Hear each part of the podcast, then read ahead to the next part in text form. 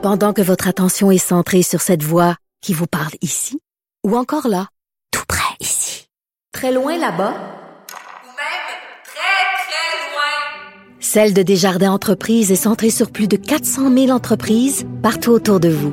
Depuis plus de 120 ans, nos équipes dédiées accompagnent les entrepreneurs d'ici à chaque étape pour qu'ils puissent rester centrés sur ce qui compte, la croissance de leur entreprise.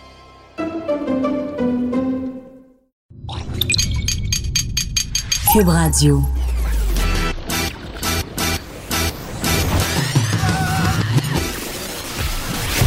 Pour elle, il n'y a jamais de mauvaise question. De 13 à 15, Les effrontés. avec Geneviève Peterson.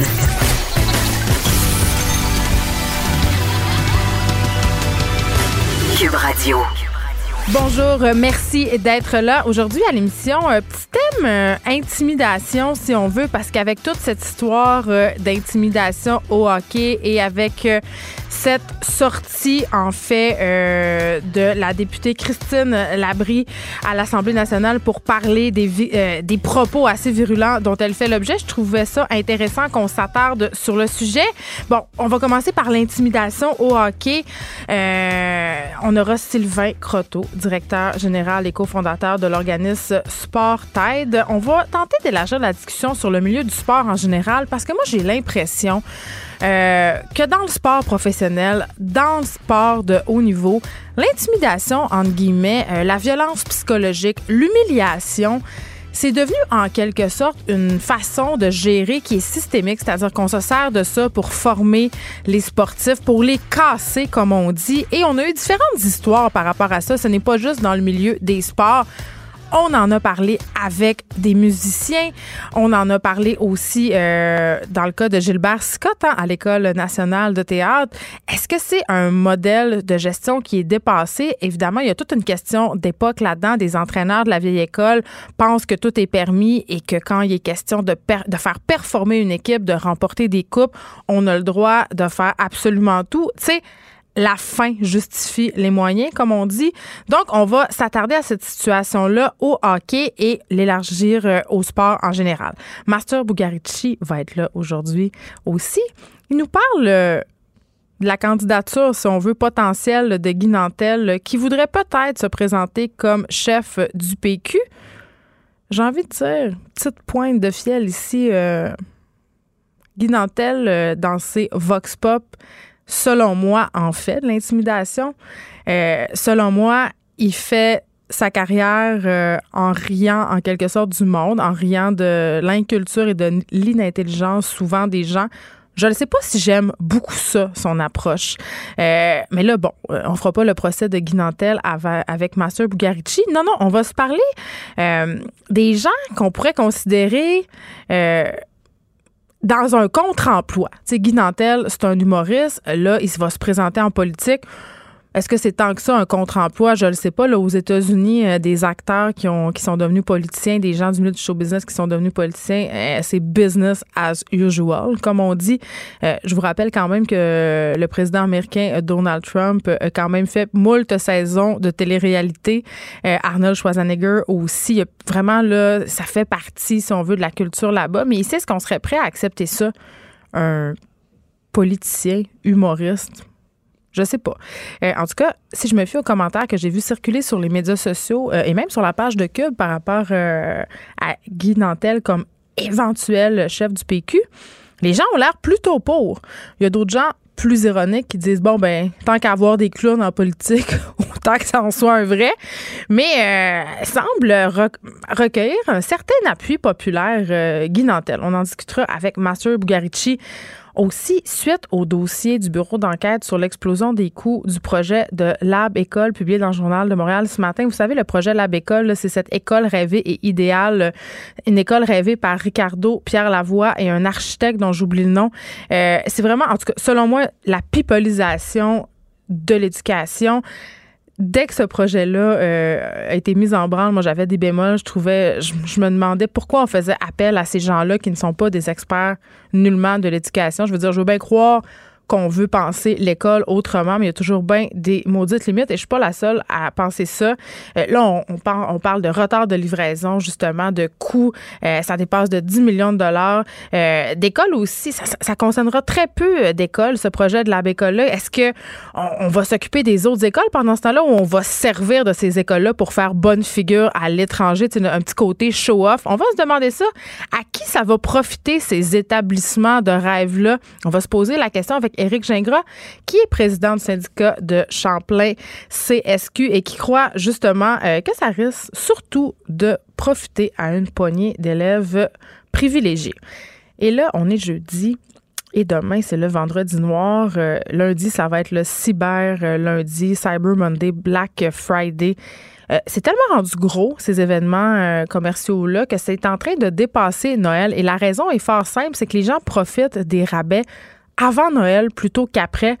Avant le Boxing Day, c'était vraiment une plutôt grosse affaire, là. Euh, mais je sais pas, on dirait qu'avec les années, ça s'est un peu euh, amoindri. Puis mon petit doigt me dit que c'est à cause de la popularité du commerce en ligne. Qui a envie d'aller se battre dans un Best Buy au lendemain de Noël pour avoir 10 dollars de rabais sur une console de jeux vidéo? Pas moi en tout cas.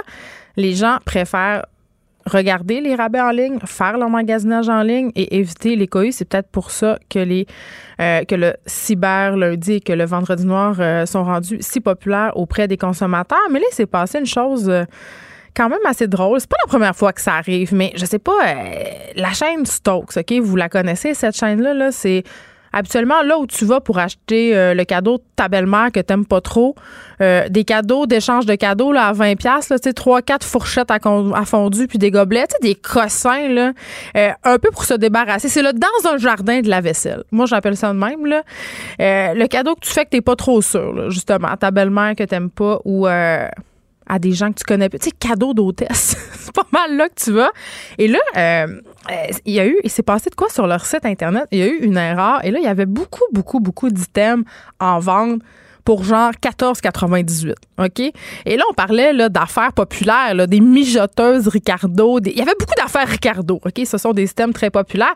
Et fait que là, évidemment, euh, les consommateurs qui sont déjà euh, sur, sur la grosse watch, OK, à cause du vendredi noir, ils ont vu ça. Et là, les gens commandaient en fou, évidemment, c'est sûr. Là, c'est des rabais absolument incroyables. Et là, euh, évidemment, c'était une erreur. Donc, Stokes tout mis ça sur la glace et a envoyé plus tard un mail aux gens qui avaient commandé pour dire écoutez, on s'excuse, c'est une erreur et euh, on va vous donner un rabais de 20% pour euh, des achats futurs. Mais quand même, euh, moi, j'avais envie qu'on jase avec quelqu'un de droit des consommateurs parce que lorsque des commerçants se trompent dans des aubaines, moi, dans ma tête, le prix affiché, c'est le prix que je dois payer. Moi, ça m'est déjà arrivé plusieurs fois de me rendre dans un magasin, il y avait une erreur d'étiquetage. Le commerçant est obligé de te le laisser au prix étiqueté. On va discuter de ça avec Elise Thériault. Est-ce que c'est le cas avec le commerce en ligne? Est-ce qu'il y a des recours? Euh, est-ce que Stoke, c'est vraiment dans l'erreur? Parce que tout le monde a le droit à l'erreur? Est-ce que c'est un, un move d'amateur? On va se demander ça aussi, euh, grosse visite, la grande visite aujourd'hui à l'émission euh, directement de France, l'autrice, l'écrivaine Emma Baker, qui a écrit un livre que j'ai aimé d'amour. Je l'ai lu cette semaine. Ça s'appelle La Maison. C'est chez Flammarion. Et ça raconte l'histoire d'une jeune fille qui travaille dans une maison close, dans un bordel berlinois.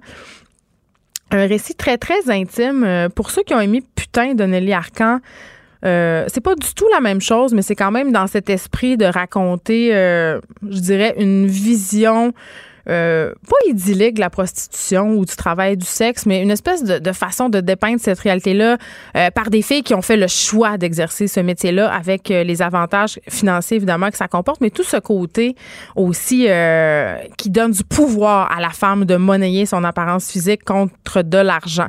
Donc, est-ce que c'est un récit féministe?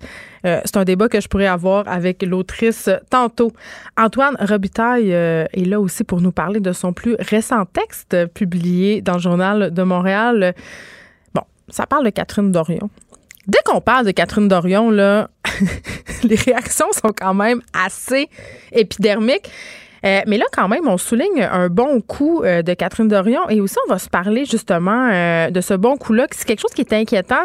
C'est la façon dont on protège pas nécessairement notre patrimoine au Québec, dans la ville de Québec, mais au Québec en particulier. Moi, je l'ai suivi tellement longtemps et avec, mon Dieu, désolation, la saga des églises montréalaises qu'on vendait, qu'on soldait à des promoteurs pour en faire des condos. Euh, on peut être d'accord ou non, mais moi, ça me faisait un petit pincement au cœur, même si ces édifices-là euh, sont excessivement chers à entretenir, même si ça coûte des gonzillions de dollars en chauffage. Je trouvais ça triste de dire adieu à cette partie de notre patrimoine qui a quand même été important, même si on a assisté euh, à la laïcisation du Québec avec la Révolution tranquille, mais quand même des monastères dans la ville de Montréal qui, qui vont être démolis, qui seront pas entretenus parce que les coûts sont absolument incroyables. Donc, est-ce que les ventes à des promoteurs, c'est une bonne chose? Dans certains cas, ils ont préservé ce patrimoine-là, l'architecture, mais dans d'autres cas, ils ont un peu dénaturé les bâtiments et je trouve ça quand même assez déplorable.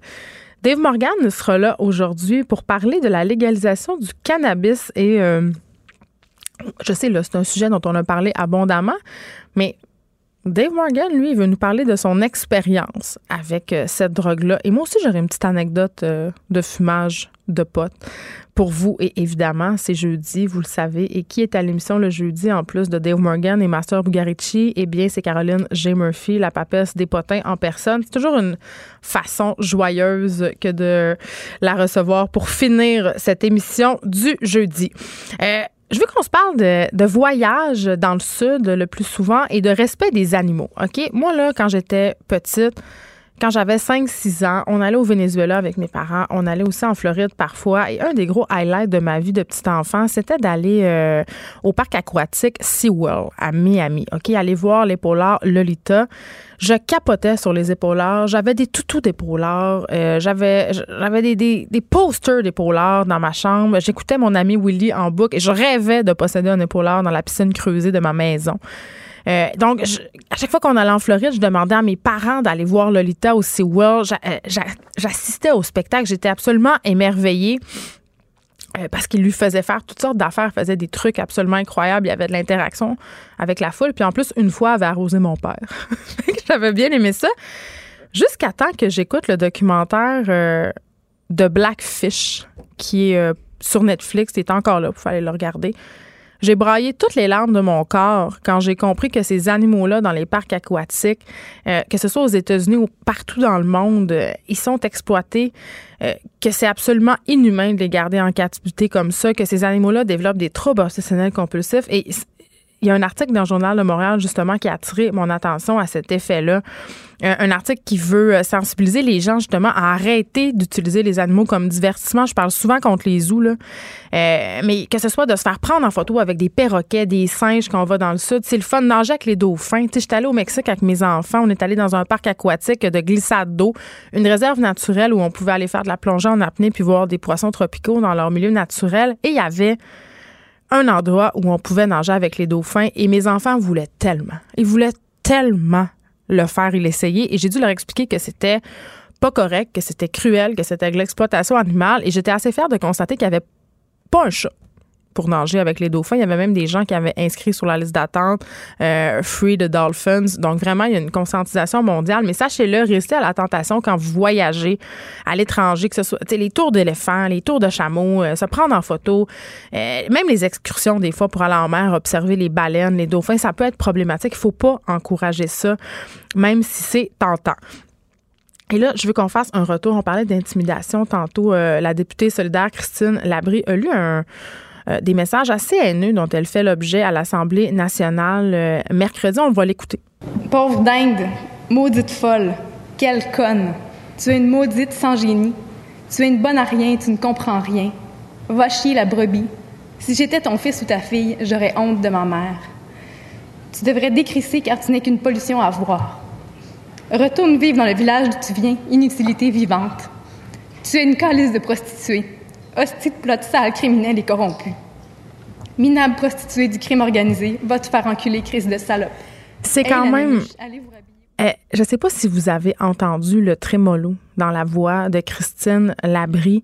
Et j'en ai souvent parlé ici à l'émission euh, des mails haineux qu'on reçoit, nous les femmes qui exerçons, si on veut, un métier public. Encore plus euh, les femmes qui osent se prononcer, qui osent avoir des opinions, euh, se lancer en politique. Mais quand même, ça fait quelque chose à de l'entendre pour vrai. Et je, quand j'entendais Christine Labrie lire, euh, euh, que ce soit des tweets ou des courriels qu'elle reçoit, euh, je pouvais pas m'empêcher de me dire, de penser à la chose suivante. Une chose qu'on me répète souvent quand je me plains de recevoir des choses comme ça. On me dit souvent, ah, tu sais, quand tu choisis de faire un métier public, ça vient avec le territoire. Et à un moment donné, il y avait eu une saga justement euh, euh, autour euh, de la violence par courriel dont faisaient l'objet plusieurs journalistes féministes et féminines et surtout des chroniqueurs, ok, des chroniqueuses. Judith Lucie s'était plainte publiquement. Marie-Lise Amelin aussi. Moi aussi, je m'étais plainte à cette époque-là. Ça avait fait l'objet d'un article dans Le Devoir. Et Patrick Lagacé, que j'aime beaucoup, qui est un ami, avait répliqué dans la presse en disant Quand tu vas à la guerre, il faut que tu t'attendes à recevoir des coups. Et je me rappelle avoir eu une longue discussion avec Patrick suite à cette chronique-là parce que je me disais, fair enough. Euh, quand tu te prononces publiquement, quand tu donnes des coups euh, intellectuels, que ce soit sur des sujets ou que tu remets en question les idées des gens, euh, c'est sûr qu'il faut que tu t'attendes de la même chose venant de l'autre côté. C'est-à-dire qu'il y a des gens qui seront pas d'accord avec toi. Il y a des gens qui vont essayer d'invalider ton propos. Il y a des gens qui vont essayer de diminuer ce que tu fais. Mais le problème, c'est que quand tu es une fille, on ramène tout le temps ça à ta sexualité, à avec qui tu sors. Et là, je voulais vous donner un exemple. Hier, je parlais de cette nomination euh, à la SQ, celle de Joanne Beausoleil. Je me, je me disais, ah, c'est cool, euh, il y aura une femme euh, par intérim qui dirigera la SQ. Et il y a une page Facebook qui s'appelle L'Abattoir qui recense les courriels, les messages haineux, les commentaires sur Facebook des gens par rapport à différents sujets. Et par rapport à cette nomination de Joanne Beausoleil à la SQ, euh, ils ont colligé certains commentaires et la plupart de ces commentaires-là sont éminemment sexistes, s'attaquent à, son sexe, à sa féminité. Euh, Martin Nollet a écrit Avoir sa shape, elle en a mangé des beignes dans sa vie. Euh, Jim Albert a dit ça va être beau dans sa semaine. On s'imagine qu'il fait allusion au fait que ben, Joanne Beausoleil, c'est une madame, donc elle est menstruée, donc forcément, hein, quand elle va exercer ses fonctions pendant qu'elle est menstruée, forcément, elle sera frustrée. Euh, Michel Bossé, femme au pouvoir, l'étiquette, ça va être capoté. André Tremblay. Si on regarde ses qualifications et sa formation, on peut se questionner, elle n'est pas sortie du bois. Je veux rien lui enlever. Et je n'ai rien contre les femmes, mais. Ça, c'est le fameux je suis pas raciste, mais, mais appliqué euh, euh, à une femme. Bref, euh, c'est quand même assez préoccupant de voir qu'à chaque fois qu'une femme occupe l'espace public, on la ramène tout le temps à sa sexualité, à sa condition de femme. Je veux dire, attaquez-moi sur mes idées. Arrêtez de m'attaquer sur ce que j'ai entre les deux jambes. Pendant que votre attention est centrée sur cette voix qui vous parle ici, ou encore là, tout près ici, très loin là-bas, ou même très, très loin, Celle de Desjardins Entreprises est centrée sur plus de 400 000 entreprises partout autour de vous. Depuis plus de 120 ans, nos équipes dédiées accompagnent les entrepreneurs d'ici à chaque étape pour qu'ils puissent rester centrés sur ce qui compte, la croissance de leur entreprise.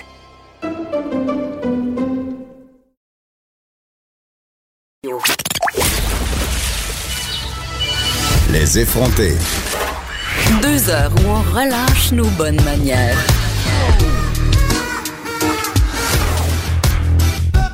Cube Radio.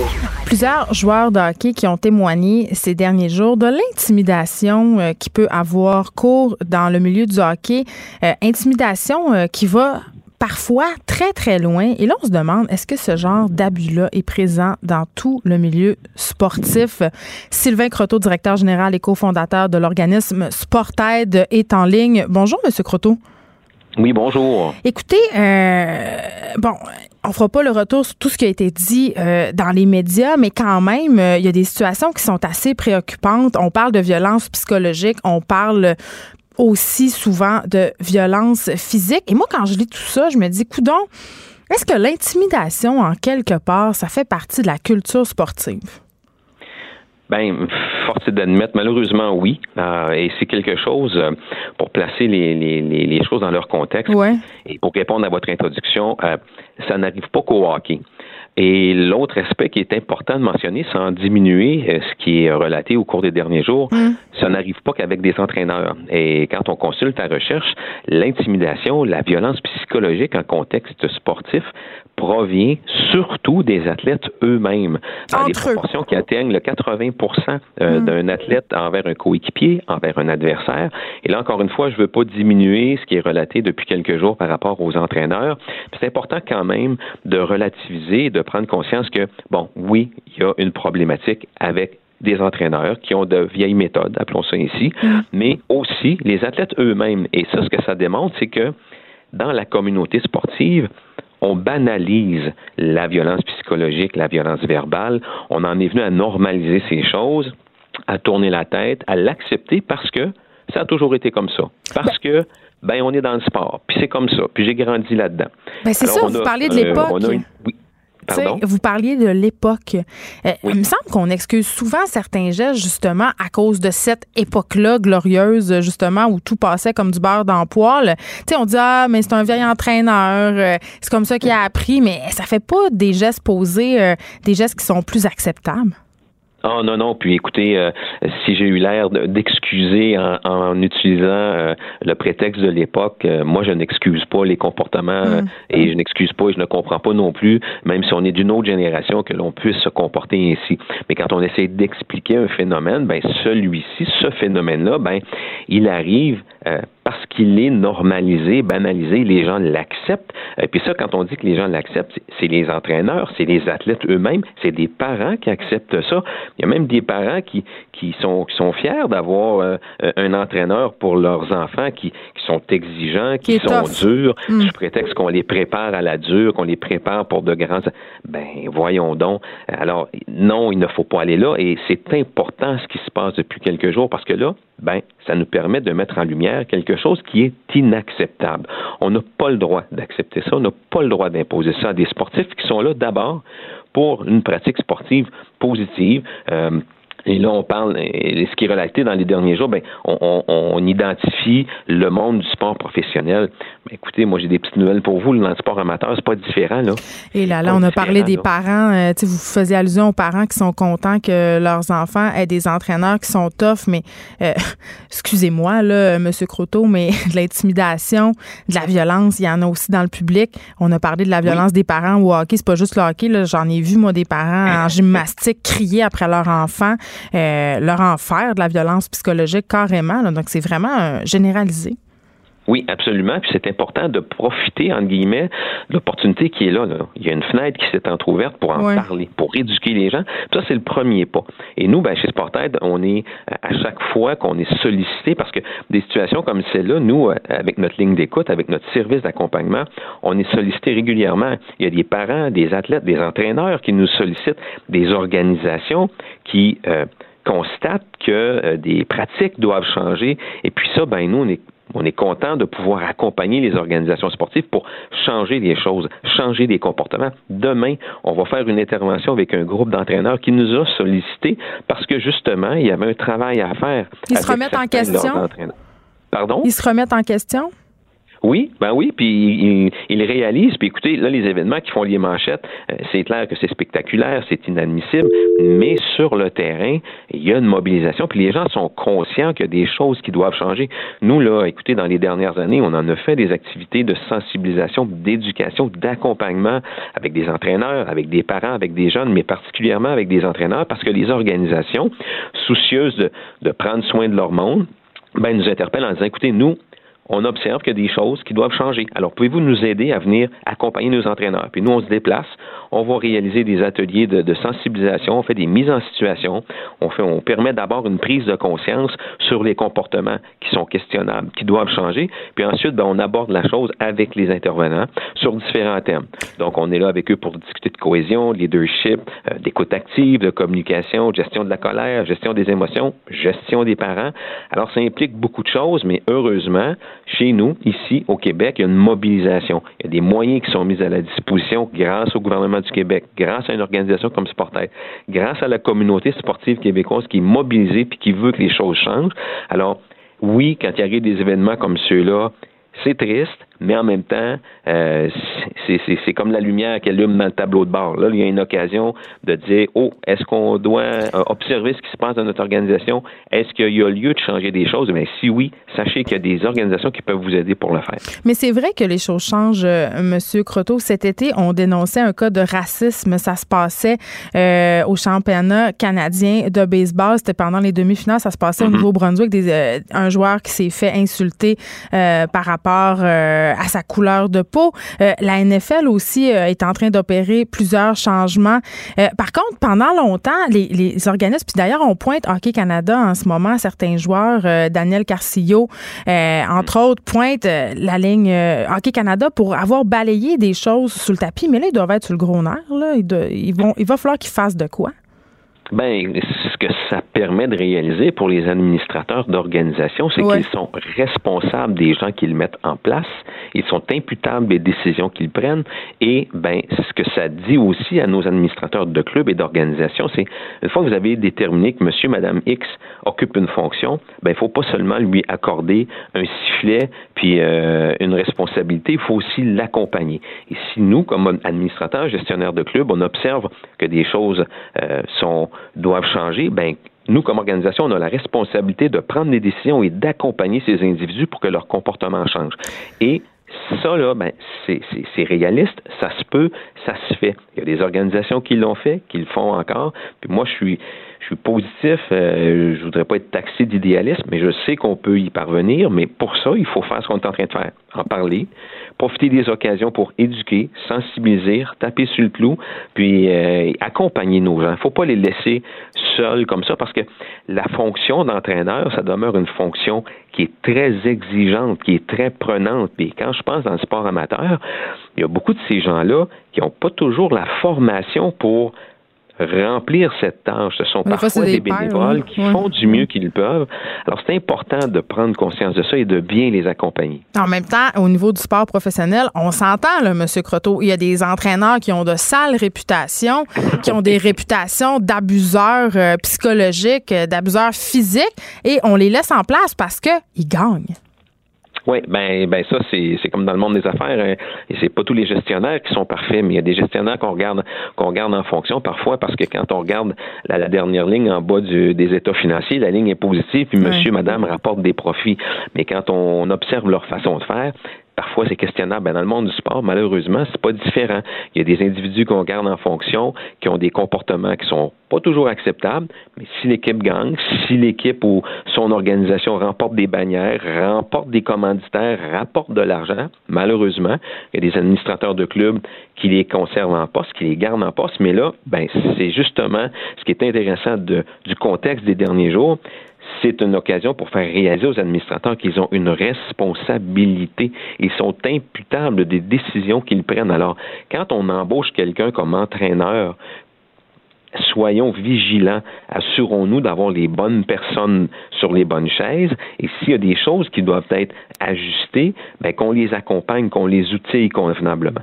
Sylvain Croteau, merci, directeur général et cofondateur de l'organisme Sportaid. Euh, j'ai envie de, raconter une petite anecdote. Euh, moi, j'ai assisté euh, dans ma jeunesse à plusieurs matchs des Saguenayens de Chicoutimi. Euh, puis tantôt, on parlait d'intimidation entre joueurs et c'était capoté. Quand tu étais assis dans les rangées d'en avant, t'entendais les joueurs crier et là, attention, langage vulgaire. Euh, j'ai fourré ta blonde hier soir. Tu pour faire perdre la confiance de l'autre équipe, de l'autre côté.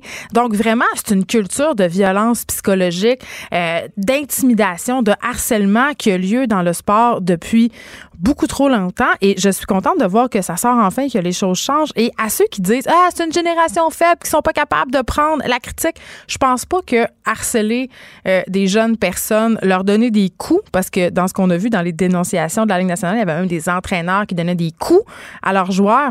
Pense pas qu'on fait performer une équipe euh, sur cette idée de peur. Je pense que dans le sport, quand tu te dépasses, c'est parce que tu veux impressionner ton coach, tu veux lui faire plaisir. Le renforcement positif, ça marche toujours plus que le coup de choker. N'importe qui qui a déjà élevé un chien, c'est ça. Écrivaine, Blogueuse. scénariste et animatrice. Geneviève Peterson. La Wonder Woman de Cube Radio. Euh, toi, Master Bugarici, t'as déjà raconté ici euh, que ton père était un bon coach de hockey? Le meilleur de l'histoire de la galaxie. Ben, en fait, euh, tu sais, euh, il y en a plein des comme ça, puis c'est les c'est souvent, tu sais, ils font moins de bruit. Tu sais, les coachs pas fins, puis ceux qu'on en- Ben, ceux qu'on voit à télé, là, Mais- on trouve que c'est un bon spectacle. Je sais pas si tu t'en rappelles, c'était Ouais. qui le coach des Nordiques qui montait sur le banc, qui capotait? Bergeron. Hey, il, était, il pouvait même plus coacher parce qu'il était cardiaque. il faisait un show. Ah oui, vraiment, un show pour la galerie. Il faisait un show, tu sais. Tu sais, je dis que mon père, c'est le meilleur de- l'univers. C'était plus que c'était l'époque où mon père, il coachait parce que finalement, ces quatre garçons, ils jouaient. C'était moins compliqué de Ben, ben, dans un sens, puis je vais pas y enlever du crédit, mais d'être là puis de participer. Mais mon père, le, le côté qu'il avait qui faisait que mes chums de gars que je vois encore, que mon père a coaché, me Ouais. parle encore de ça, c'était tout le monde est là pour la même raison, puis c'était vraiment pour avoir du fun. C'est une influence positive dans la vie de ces jeunes-là, pas une source de peur. Puis tu, parles, puis tu parles de renforcement positif, puis ça me fait rire. Puis je sais qu'avec les animaux, des fois, les gens n'aiment pas qu'on fasse des parallèles humains-animaux. Ben, mais c'est tellement. Pavlov, ça fonctionne. Mon frère jumeau, c'est un intervenant canin. C'est le meilleur dresseur de chien qu'il a pas. Il donne pas de coup de choker, je. Jamais. Non, lui, lui quand il, c'est comment il s'appelait le, le Mexicain qui faisait ça. aux- César Milan? Ben non, mon frère le déteste. Ben, tous les ben, éducateurs canins détestent César Milan, ceux qui utilisent le renforcement c'est positif. prouvé avec les animaux qu'à fesser ton chien, il va t'écouter moins, il va t'écouter moins quand le renforcement renfor- Renforcement, positivement. ouais. Pourquoi qu'on fait pas la même affaire avec nos enfants? Mais Ben, ils vont, ils le faisaient. Ben, je trouve que c'est une bonne chose. Bon, là, il va falloir peut-être, Master, que tu me renforces positivement par rapport à la possible candidature euh, de notre guinantelle euh, nationale à la chefferie du PQ. On se parle de contre-emploi aujourd'hui. On oublie toute allégeance politique, là, puis tout ce côté-là. là. Oui. Mais tu sais quoi, c'est, tu sais qu'est-ce que je, je me suis levé avec cette nouvelle-là? Et Tu sais ce qu'il faut pas faire, les 10, il faut pas se lever le matin pour ouvrir notre téléphone. Moi, je l'ai fait pareil hier. La première nouvelle que j'ai vue, c'était ça. Ben oui, Puis écoute, c'était The Talk of the Town. Ben, j'ai fait Wow! Moi, ça me fait triper. Moi, tout ce qui est. Puis là, évidemment, j'ai le. Pourquoi? Parce que le contre-emploi. Moi, je pense qu'on est rendu là. Je vais te faire 50 000 parallèles extrêmement boiteux. Tu sais que j'aime Bon, ça faire ça? au parallèle Ben, boiteux avec toi. ben, tu sais -tu quoi? Moi, je pense qu'on est rendu là. Là, c'est sûr qu'avec la politique, on agit différemment tout le temps versus tout le reste du monde. Ouais. Au cinéma, là, c'est pas ça qu'on veut des contre-emplois? Moi, là, Al Pacino, je le trouve écœurant, mais je suis écœuré de le voir faire le gars qui est dans la mafia ou qui est policier, fait tout le temps la même affaire. Oui, je comprends ce que tu veux dire. On va dans des anti-castings. Bon, versus un gars comme Robin Williams qui a joué à peu près tous les rôles qu'il pouvait jouer. Moi, ça, au cinéma, c'est quelque chose. C'est quelque chose qu'on, c'est une culture qu'on veut. C'est La versatilité. Oui, on veut, on veut voir quelqu'un qui est pas dans sa Ah, Mais position. des fois, c'est pas toujours réussi. Là. Moi, je- j'oublierai jamais Kevin Costner Oh jouant un tueur en série dans Monsieur Brooke. Très- je suis d'accord. ça marchait pas du tout. Puis évidemment, en politique, c'est la même chose. Puis dans tout, c'est la même chose. Ça fonctionne pas tout le temps. Mais est-ce que Guy Nantel, je pose la question, Ouais. est-ce que Guy Nantel, c'est vraiment tant que ça un contre-emploi? Parce que Guy Nantel, voilà. c'est un humoriste engagé Voilà. qui fait de son écriture humoristique, en fait, sa- la pierre angulaire de sa démarche en humour, c'est la politique. Puis tu sais, puis là, moi, je suis pas parti avec mes délires, là. Mais tu sais, en politique, moi, ce que j'aime pas de la politique, puis ce que je suis tanné de la politique, c'est de voir des politiciens qui vont là, qui sont ultra carriéristes. Puis là où moi, je mesure le talent d'un poli- politicien, c'est pas en le voyant faire un énoncé à l'Assemblée que ça fait que quelqu'un y a écrit. Oui, parce qu'ils ont des writers. c'est n'importe si quoi. vous savez pas, Bon. sachez-le. Là. Mais là où moi, je tripe, et là où je me dis, Guy Nantel va faire de Humoristes aussi ont des writers. Tiens, tiens. Oui, absolument. Puis, on- puis les autres, ils en ont même des ghostwriters. Ouais. Mais j'ai quelque chose qui me dit que Guy Nantel, il écrit ses affaires pas mal au complet. Puis là, je, je porte un jugement, mais je pense que oui. Là où je tripe de voir Guy Nantel, c'est quand moi, je vois un scrum, quand je vois les Ah, moi, je journalistes. les bon, bon, tu sais quoi, attends attends minute. Les- les- quand je vois un politicien dans un scrum politique, là, je me rappelle pas d'en avoir vu un qui m'a fait comme Oh yeah, quelqu'un qui, qui habite ses bobettes. Ben, Quel- Catherine Dorion, quand même, elle mange pas, sa- elle mange pas ses mots. elle est pas pire. C'est vrai qu'elle est pas pire. Mais moi, Et- je pense que Guy Nantel, dans un scrum avec les journalistes, ça va être un délice délicieux. Mais moi, je pense que la politique finit par avoir raison euh, de la Des nature gens? profonde des Ben, gens. C'est le T'as pas le choix, le Ben, système t'avale. On pourrait en parler avec Ouais. Mario Dumont longtemps, là, Mhm. mais tu sais, il y, a- il y a quelque chose. La machine est beaucoup plus forte que toi. Puis à un moment donné, euh, t'as pas le choix d'embarquer dans l'engrenage si tu veux faire des changements. Tu sais que Steven Guilbeault, Mhm. il l'a avalé sa petite pilule. Là. Il s'en va au ministère du patrimoine, puis il va aller en avant parader puis dire qu'il est bien content. Tu penses que c'est ça qu'il voulait? La réponse, c'est non. Mhm. Mais euh, en politique, force est d'admettre que c'est le territoire du compromis. Oui. Mais j'ai l'impression que dans le cas de dans le cas c'est comme quelque chose qui était ah, là, je, je vais loin, là. Était-tu prédestiné? C'était-tu quelque chose qui. C'était comme inévitable que ça finisse par. Là, les gens, ils vont dire, voilà, ils visent, le- ils visent pour être le chef du parti en partant. Mais il Je- aussi un chèque de paie parce que les shows marchent pas? Non. Moi, c'est- c'est comme tous les athlètes Ouais, olympiques ouais, ouais. qui se présentent. Là. Ouais, ouais. Tu sais, les anciennes athlètes qui ont plus de carrière, là, ils se présentent en politique. Ouais. Moi, ça me fait toujours un peu sourire parce que d'un côté, tu as le parti politique qui recrute ces athlètes-là Ouais. à cause de leur reach, parce que ça, on les aime, nos athlètes. Ils ont Ben un gros capital de sympathie. Ouais. Sylvie Fréchette, elle s'est quand même plantée au Parti conservateur sur un moyen temps. La là. chaîne a débarqué. La chaîne a débarqué. euh, oui, euh, justement, elle était un peu trop cassette, puis tout ça.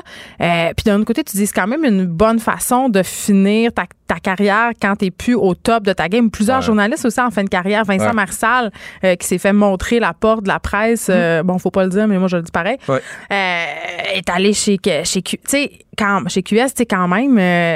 en tout cas, parfois, j'ai l'impression que c'est comme le, le saut facile. Ça peut, ben, ça, on peut le voir comme Je ça, pense mais pas moi, que pour je- Guy Nantel, c'est ça. Ben, non, mais c'est ce que j'allais dire. Puis dans, dans la mesure où, tu sais, euh, je sais pas si c'est lui qui vend le plus de billets ou s'il manque d'argent. Je, je- Clairement pas. Les gens l'aiment pas beaucoup. Ben, en fait, Comme humoriste. ben, dans, la- dans- dans ton introduction, tu l'as bien parlé dans le, dans le sens où, moi, j'ai été voir les, posts, les réponses que Oui, les gens, les gens, ils veulent le voir là. très positifs. Compare à René Lévesque. Ben, je l'ai fait hier en jasant avec. Tu sais, puis ici, on a de quoi jaser. Un peu intense. Dumont, du Trisac, euh, Martineau, c'est le fun de parler de ça. Puis je, je Vous avez parlé de ça entre, Ben, entre moi, hommes c'est blancs de là. 45 ans? Ben, c'est là. Non, mais c'est là. Ouais, ouais. là, tu portes un Décider jugement. entre hommes. Mais non, mais Ben, non, mais non, mais juste en jaser. Puis d'avoir ce gars-là, moi, j'ai, moi, j'ai hâte, s'il le fait, j'ai vraiment hâte d'entendre son premier discours. J'ai l'impression que ça va être de la bombe. Puis c'est là où René Lévesque, la comparaison se fait dans le sens où le c'est un homme du père. oui, non, mais c'est le gars qui s'est créé. Moi, le, moi, le parallèle que j'aimerais faire avec ça, puis là, je vais aller vraiment loin, mais juste au niveau, mettons, tu sais, dans, dans le contre-emploi, ce que ça peut apporter où on l'accepte Ouais. en société, c'est qu'avec un gars comme ça en politique, moi, je pense qu'il nous tirera pas vers le Ben, c'est fédérateur, en tout cas. Ben, ça, c'est ouais. sûr. On a besoin. Puis c'est ça, je disais, euh, tu sais, par, par rapport à toute la saga euh, de Catherine Dorion puis de son coton ouaté l'autre fois, là, Mhm. je disais, les gens, ils ont, en ce moment, sont un peu blasés de la politique, Eh sont oui. un peu cyniques Ben et oui. peut-être qu'ils ont besoin de davantage de politiciens qui leur ressemblent. Fait que Guy Nantel, en ce sens-là, répondrait à cette demande-là. Après ça, c'est un gars qui, je sais pas si c'est une euh, c'est une bête politique, mais il connaît la chose politique, à n'en point douter. Ah oui. Euh, mais quand même, euh, moi, quand je vois ça, puis je, je pose la question, puis je n'ai pas la réponse. là. Est-ce que tu penses qu'il pensait beaucoup le mot penser dans ma phrase.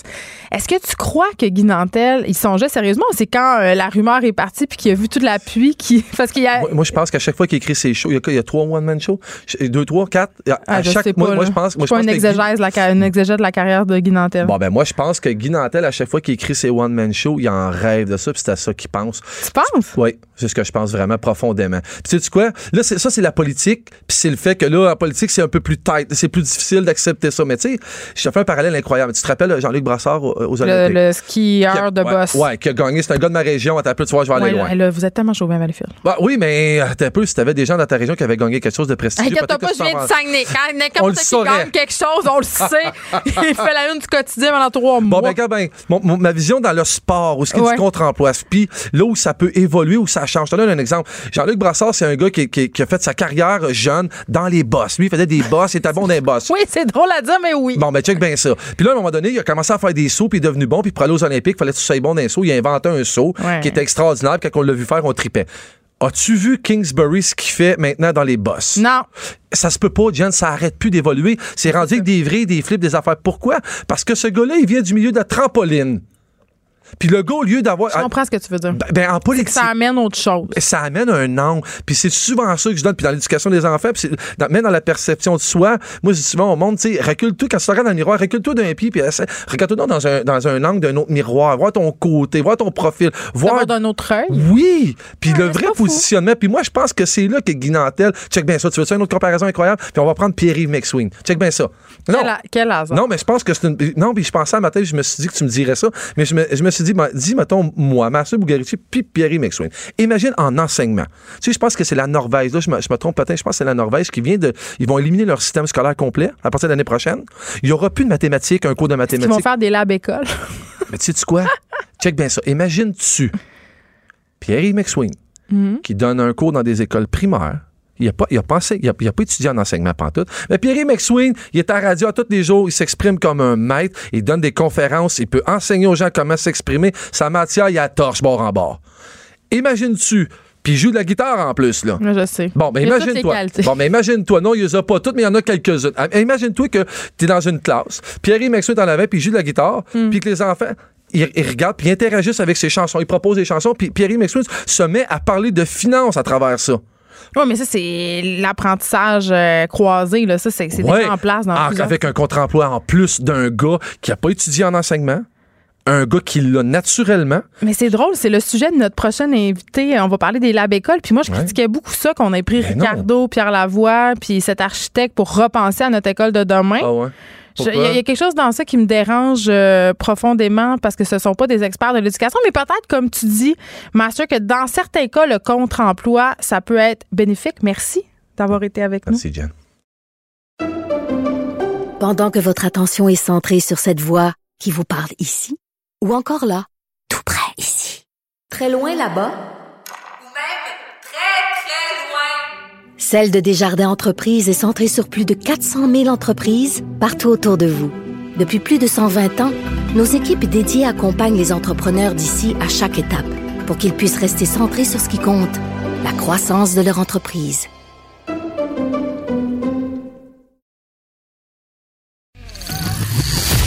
Les effronter. Avec Geneviève Peterson. Les vrais enjeux, les vraies questions. Vous écoutez Les effronter. On va les poser les vraies questions. On va en parler des vrais enjeux par rapport à ce fameux projet de Lab École qui a fait depuis le début couler beaucoup d'angles, qui a fait rire de lui. Euh, tout le monde a son opinion sur le projet euh, Lab École, mais là, notre bureau euh, d'enquête révélait ce matin dans le Journal de Montréal qu'il y a des retards de livraison, des délais absolument incroyables, qu'on est évidemment et sans surprise en dépassement de coûts. Est-ce que ça surprend quelqu'un? En tout cas, sûrement pas notre prochaine invité, Éric Gingras, président du syndicat de Champlain CSQ. Bonjour, Monsieur Gingras. Bonjour. Bon, retard dans la livraison, euh, explosion des coûts. Euh, Est-ce que le Québec a perdu le contrôle du lab école? Écoutez, je ne sais pas si le Québec a perdu le contrôle, Oui. mais euh, quand le ministère a eu cette idée-là, hein, c'était l'ancien l'ancien gouvernement, dès le départ, on est, on est allé en question parce que premièrement, on prend des gens qui sont pas issus de l'éducation. Ah, partez-moi pas là-dessus. La pipolisation de l'éducation, toi, Ben, chose. Comment vous les avez appelés? Euh, on avait dit à, à l'époque, hein, on, en- avait parlé, c'était une espèce de poster boy Les du ministre. Non, mais c'est, un peu ce qu'on disait à l'époque. Ben Par oui. contre, après avoir discuté avec eux, la volonté était là. Puis Ah nous, oui, ce sont des vecteurs de changements sociaux. Ricardo, Exactement. euh, Pierre Lavoie et cet architecte dont on va me texter le nom très bientôt parce que j'arrive. Oui, c'est ça, parce que j'arrive jamais à m'en rappeler. ouais, c'est. C'est le moins connu des trois. Oui. Mais leur volonté était là. Puis nous, quand on a fait une espèce de table ronde pour permettre à nos membres, hein, euh, sur la rive sud de Montréal, euh, de, de- de- de savoir un peu c'était quoi leur idée, la volonté était là. Mais la première question qu'on leur a dit, c'est qu'est-ce qui va se passer? Combien de temps ça va prendre? Alors qu'aujourd'hui, il y a 3000 écoles, dont plusieurs qui sont désuètes, plusieurs qui ont besoin de rénovation, qu'on rénove aujourd'hui même, qu'on va rénover l'année prochaine, qu'on va construire cette année, qu'on va Ouais. construire l'année prochaine. Et pourtant, ces écoles-là bénéficieront pas de ça. Alors, est-ce que ça va être quelques chanceux dans six ou sept établissements? Ça va coûter 100 millions. Puis d'ailleurs, votre bureau d'enquête nous disait que c'était même pas le, le chiffre final. Non, non, parce qu'on disait que le chiffre final va être connu à la fin. C'est ça. C'est le début de la catastrophe. Écoutez, 100 millions là, pour six écoles. Pas du petit change. Moi, je vous dirais qu'en éducation, dernière ronde de négociation, là, on est en égo, on s'en va en égo. Je, je vais faire mon syndicat. On est allé en là, c'est votre petit moment syndicat. Je vous le donne. on Vous avez une minute. Ah, même pas. Je prends 30 secondes. OK. La, euh, aux dernières rondes de négociation, c'est Ouais. même pas ça qu'on a obtenu à la fin de la négociation Pour tout le système. pour tout d'avoir 100 millions. Ben, eh ben, c'est ça. Parce que là, le projet pilote actuel, en fait, on veut euh, focuser euh, sur cette école pour en faire euh, des espèces d'écoles idéales, stimulantes. Et on veut flasher ça à la face du monde. Et là, ça me fait un peu rire parce que, bon, on parle d'affaires, euh, justement, qui sont très, très, très, qui frappent notre imaginaire. Des, des potagers, des cuisines collectives, des fumoirs à poissons. Moi, comme mère, je trouve ça extraordinaire. J'entends ça, je vais, mon Dieu, je veux que mon enfant y aille. Mais il y a une partie de moi quand même, ça me fait un peu rire parce que je me dis, au-delà d'aller flasher ces écoles-là à l'étranger, euh, moi, des profs, là, j'en ai à chaque semaine ici, des directions d'école, des, directions- des directeurs de commission scolaire, des directrices. Et ils me parlent de leurs besoins OK? Puis leurs besoins, là, sont beaucoup plus terre à terre qu'un fumoir, même si c'est cool, un fumoir. Je veux dire, il y a des gens qui disent, on n'a pas de feuilles mobiles dans nos classes. Il y a des gens qui me disent, les orthophonistes ont déserté. On n'a plus d'heures en psychoéducation. Est-ce qu'on est en train de mettre notre argent à bonne place? J'avais posé la question aux, aux- aux- aux trois membres du Labécole. Ils nous, avons, ils nous avaient dit à ce moment-là, pourquoi ne pas faire les deux en même temps? La réponse est très bonne, mais mais dans l'application... Il y en a combien Ben, d'écoles au. Québec? Mais, mais c'est parce que dans l'application, cette réponse-là ne fonctionne pas. Parce qu'aujourd'hui, les besoins sont tellement grands que euh, on, on nous amène des chiffres qui sont ahurissants. Euh, J'entendais euh, avec votre collègue ce matin, M. Lavoie, Hmm. qui effectivement, je pense que la volonté est là, puis je le répète, c'est pas contre les trois personnages dans leur volonté. Non, parce qu'eux ont une vision. Oui, c'est ça. Sauf que quand on nous parle de cours d'école à 200 ou 300 000 par école, quand on sait que présentement, il disait lui-même, M. Lavoie, qu'on était à 25 000, c'était le financement, qui devrait augmenter à 50 000, et que les écoles ont besoin de faire du financement, faire appel à des compagnies privées Excusez. pour faire insta... inst- Écoutez, Non, non, moi, euh, mes enfants ont été relocalisés parce que leur école est désuète et la gestion de la cour d'école, la reconstruction, euh, on est obligé de faire des campagnes de financement. Exactement. Parce que pour 25 000 t'as rien, t'as voilà. une cour asphaltée. Et voilà. Alors, c'est beau. C'est beau d'entendre qu'on va mettre 200 000 dans, dans, un, euh, dans une école, du lab école pour faire. C'est c'est parfait. Mais à qui ça, va profiter? Ben, à cette école dont les enfants, on espère, vont avoir de superbes écoles, mais pendant ce temps-là, on ne s'occupe pas du reste. Et là, on vient en plus d'annoncer que ça va être reporté d'un an, l'ouverture. Donc, si on va chercher des belles choses à l'intérieur de ce lab-école-là, des, des beaux changements de pratique, ben, ça va être pour les écoles construites en 2024-2025. Pendant ce temps-là, on les construit. À un moment donné, les booms d'écoles vont arrêter. Et Puis toutes les autres qui vont avoir été construits il y a 5 ans, ils ont 10 ans, pas assez désuètes pour reconstruire ou rénover, ben eux, ils n'auront pas des, euh, des superficies plus grandes, des endroits. Donc, Non, mais comment on les construit, ces nouvelles écoles-là? Là, je vais revenir à l'exemple de l'école de mes enfants Ben oui. où on avait eu des plans où les lavabos, pour que les enfants puissent se laver les mains après avoir été aux toilettes, étaient trop hauts, étaient inaccessibles. Donc, pendant qu'on construit des écoles idéales dans nos écoles normales, Mhm, l'école du petit peuple, ben c'est mal pensé, il y a des cours asphaltés, euh, il manque encore de locaux, les gymnases sont pas assez grands. Je veux dire, Ben- on peut-tu avoir une vision globale de l'école? Puis vous mettez le doigt dessus. Là. On on prend l'exemple, ça c'est la lubie des, de l'ancien ministre de l'Éducation, le Labécole. Là, il semble que le nouveau ministre, lui, c'est la lubie des maternelles 4 ans. Mais prenons Oui. l'exemple des maternelles 4 ans. Quand ils ont, il y a une école, entre autres du côté de Saint-Amable, chez nous, Hmm. Commission scolaire des Patriotes, qui est en construction. Donc là, on leur dit, vous allez devoir construire, ils mettent des classes de maternelle. Donc on donne le financement, mais là, ça ne marche plus dans le projet. Maintenant, on va retrouver les classes de maternelle au deuxième étage. Dans des les- roulottes en arrière. où les petits- non, mais où les petits-enfants vont devoir, euh, vont devoir euh, passer à travers. C'est tout ça. Ouais. Pendant ce temps-là, puis tout le monde font le mieux. Tout le monde fait le mieux avec ce qu'il y a. Ça veut rien. Mais, ben, écoutez, pas assez. On va, on va s'entendre pour pas assez. Ben, avec- écoutez, quand c'est rendu que les professeurs paient de leur poche les livres qui Ah dans la ça, bibliothèque hein. de leur classe. ça, je peux revenir à votre micro, vous en parler n'importe quand. Je Parce qu'effectivement, ça, ça, c'est un gros problème. Il manque, il manque un paquet d'affaires. Puis là, pendant D'un bar, des fumoirs à poissons. Et voilà. Mais- Puis mais J'ai rien contre les fumeurs Non, à poissons. ben, là. c'est- C'est- c'est- ça c'est- frappe l'imaginaire, c'est pour ça que j'arrête pas de dire depuis tantôt. là. C'est juste que c'est il y a vraiment littéralement des professeurs qui sont venus ici me dire qu'il manquait de feuilles mobiles. Mhm. Puis on sait qu'il y a une partie qui est utopique. Là, quand le, quand euh, on nous parle d'augmentation euh, du, du- de la superficie par élève, hein, c'est comme ça que c'est calculé. Oui, parce que les- nos classes sont surpeuplées. Ben, e- effectivement. Et là, après ça, on nous dit qu'ils vont l'augmenter de 30 Euh, ça veut dire quoi? Il va falloir prendre un plus grand terrain pour le construire. Quand ce matin même, euh, la commission scolaire Marie-Victorin, où est-ce qu'on est, a de la misère à construire six écoles parce qu'il n'y a pas un contracteur qui veut donner des terrains parce que les terrains coûtent trop cher. Ben oui. Et là, il va falloir augmenter de 30% la superficie d'un terrain qu'on n'aura pas. Écoutez, il est là le problème avec le Lab École. Une belle idée, euh, des gens avec une belle volonté, mais malheureusement, aujourd'hui, quand tu as 100 millions à investir, tu l'investis dans des feuilles mobiles, dans des livres, dans des services, Oui. puis je vous dirais même dans des salaires. Pelleter des nuages, euh, comme on dirait. Euh, Vous, allez pouvoir revenir euh, nous parler euh, du manque de profs parce que ça aussi, c'est un méchant La problème. pénurie, effectivement, il faut les attirer, puis c'est avec du miel qu'on fait ça d'habitude. Ouais, les, les salaires, pas des fumeurs à poissons. Éric Gingras, merci, président du syndicat de Champlain.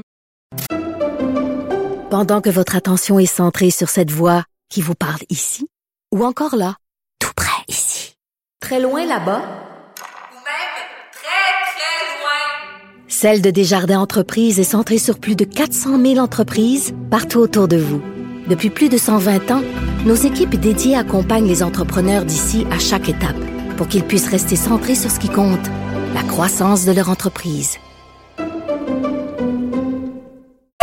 Écrivaine, Blogueuse. scénariste et animatrice.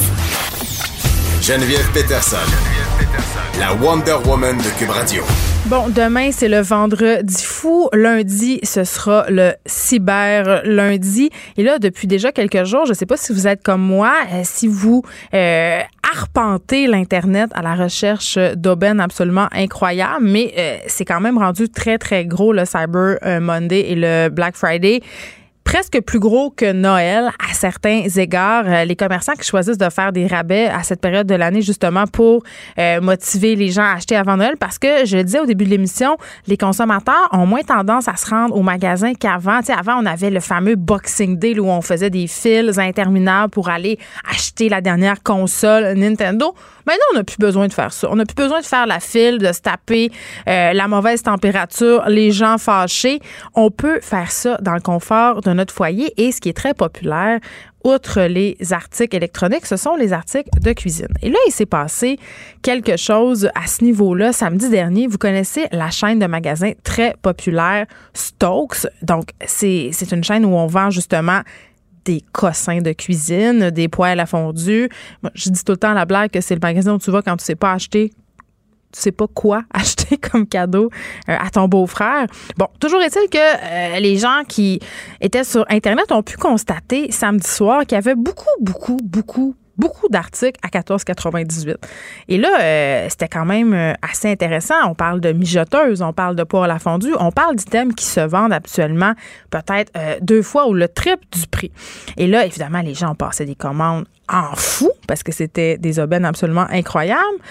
Et là, ces gens-là ont contacté TVA Nouvelle en début de semaine pour les avertir que presque l'entièreté euh, du site de Stoke affichait des prix à 14,98 mais que euh, Stoke leur était revenu pour annuler les commandes euh, le mardi, leur envoyer un message pour dire écoutez, c'est une erreur, on est désolé, on pourra pas vous envoyer votre commande à 14,98 et pour compenser, on va vous donner un rabais. Et là, euh, ça a fâché bien du monde. Et on s'est posé la question est-ce que ça arrive souvent? Est-ce qu'on est-ce que les commerçants ont le droit de faire ça? Est-ce qu'on a des recours? Et pour répondre à ces questions-là, j'ai avec moi Élise Thériault, avocate et conseillère juridique chez Options Consommateurs. Bonjour, Madame Thériault. Bonjour. OK. Euh, des situations comme ça, ça arrive pas si souvent que ça. Ça s'est déjà produit par le passé. Je m'en rappelle, il y avait eu un cas chez Future Shop. Mais là, c'était une grosse affaire. C'était sur Internet. Il y avait plusieurs produits. C'était pas une petite erreur d'étiquetage en magasin.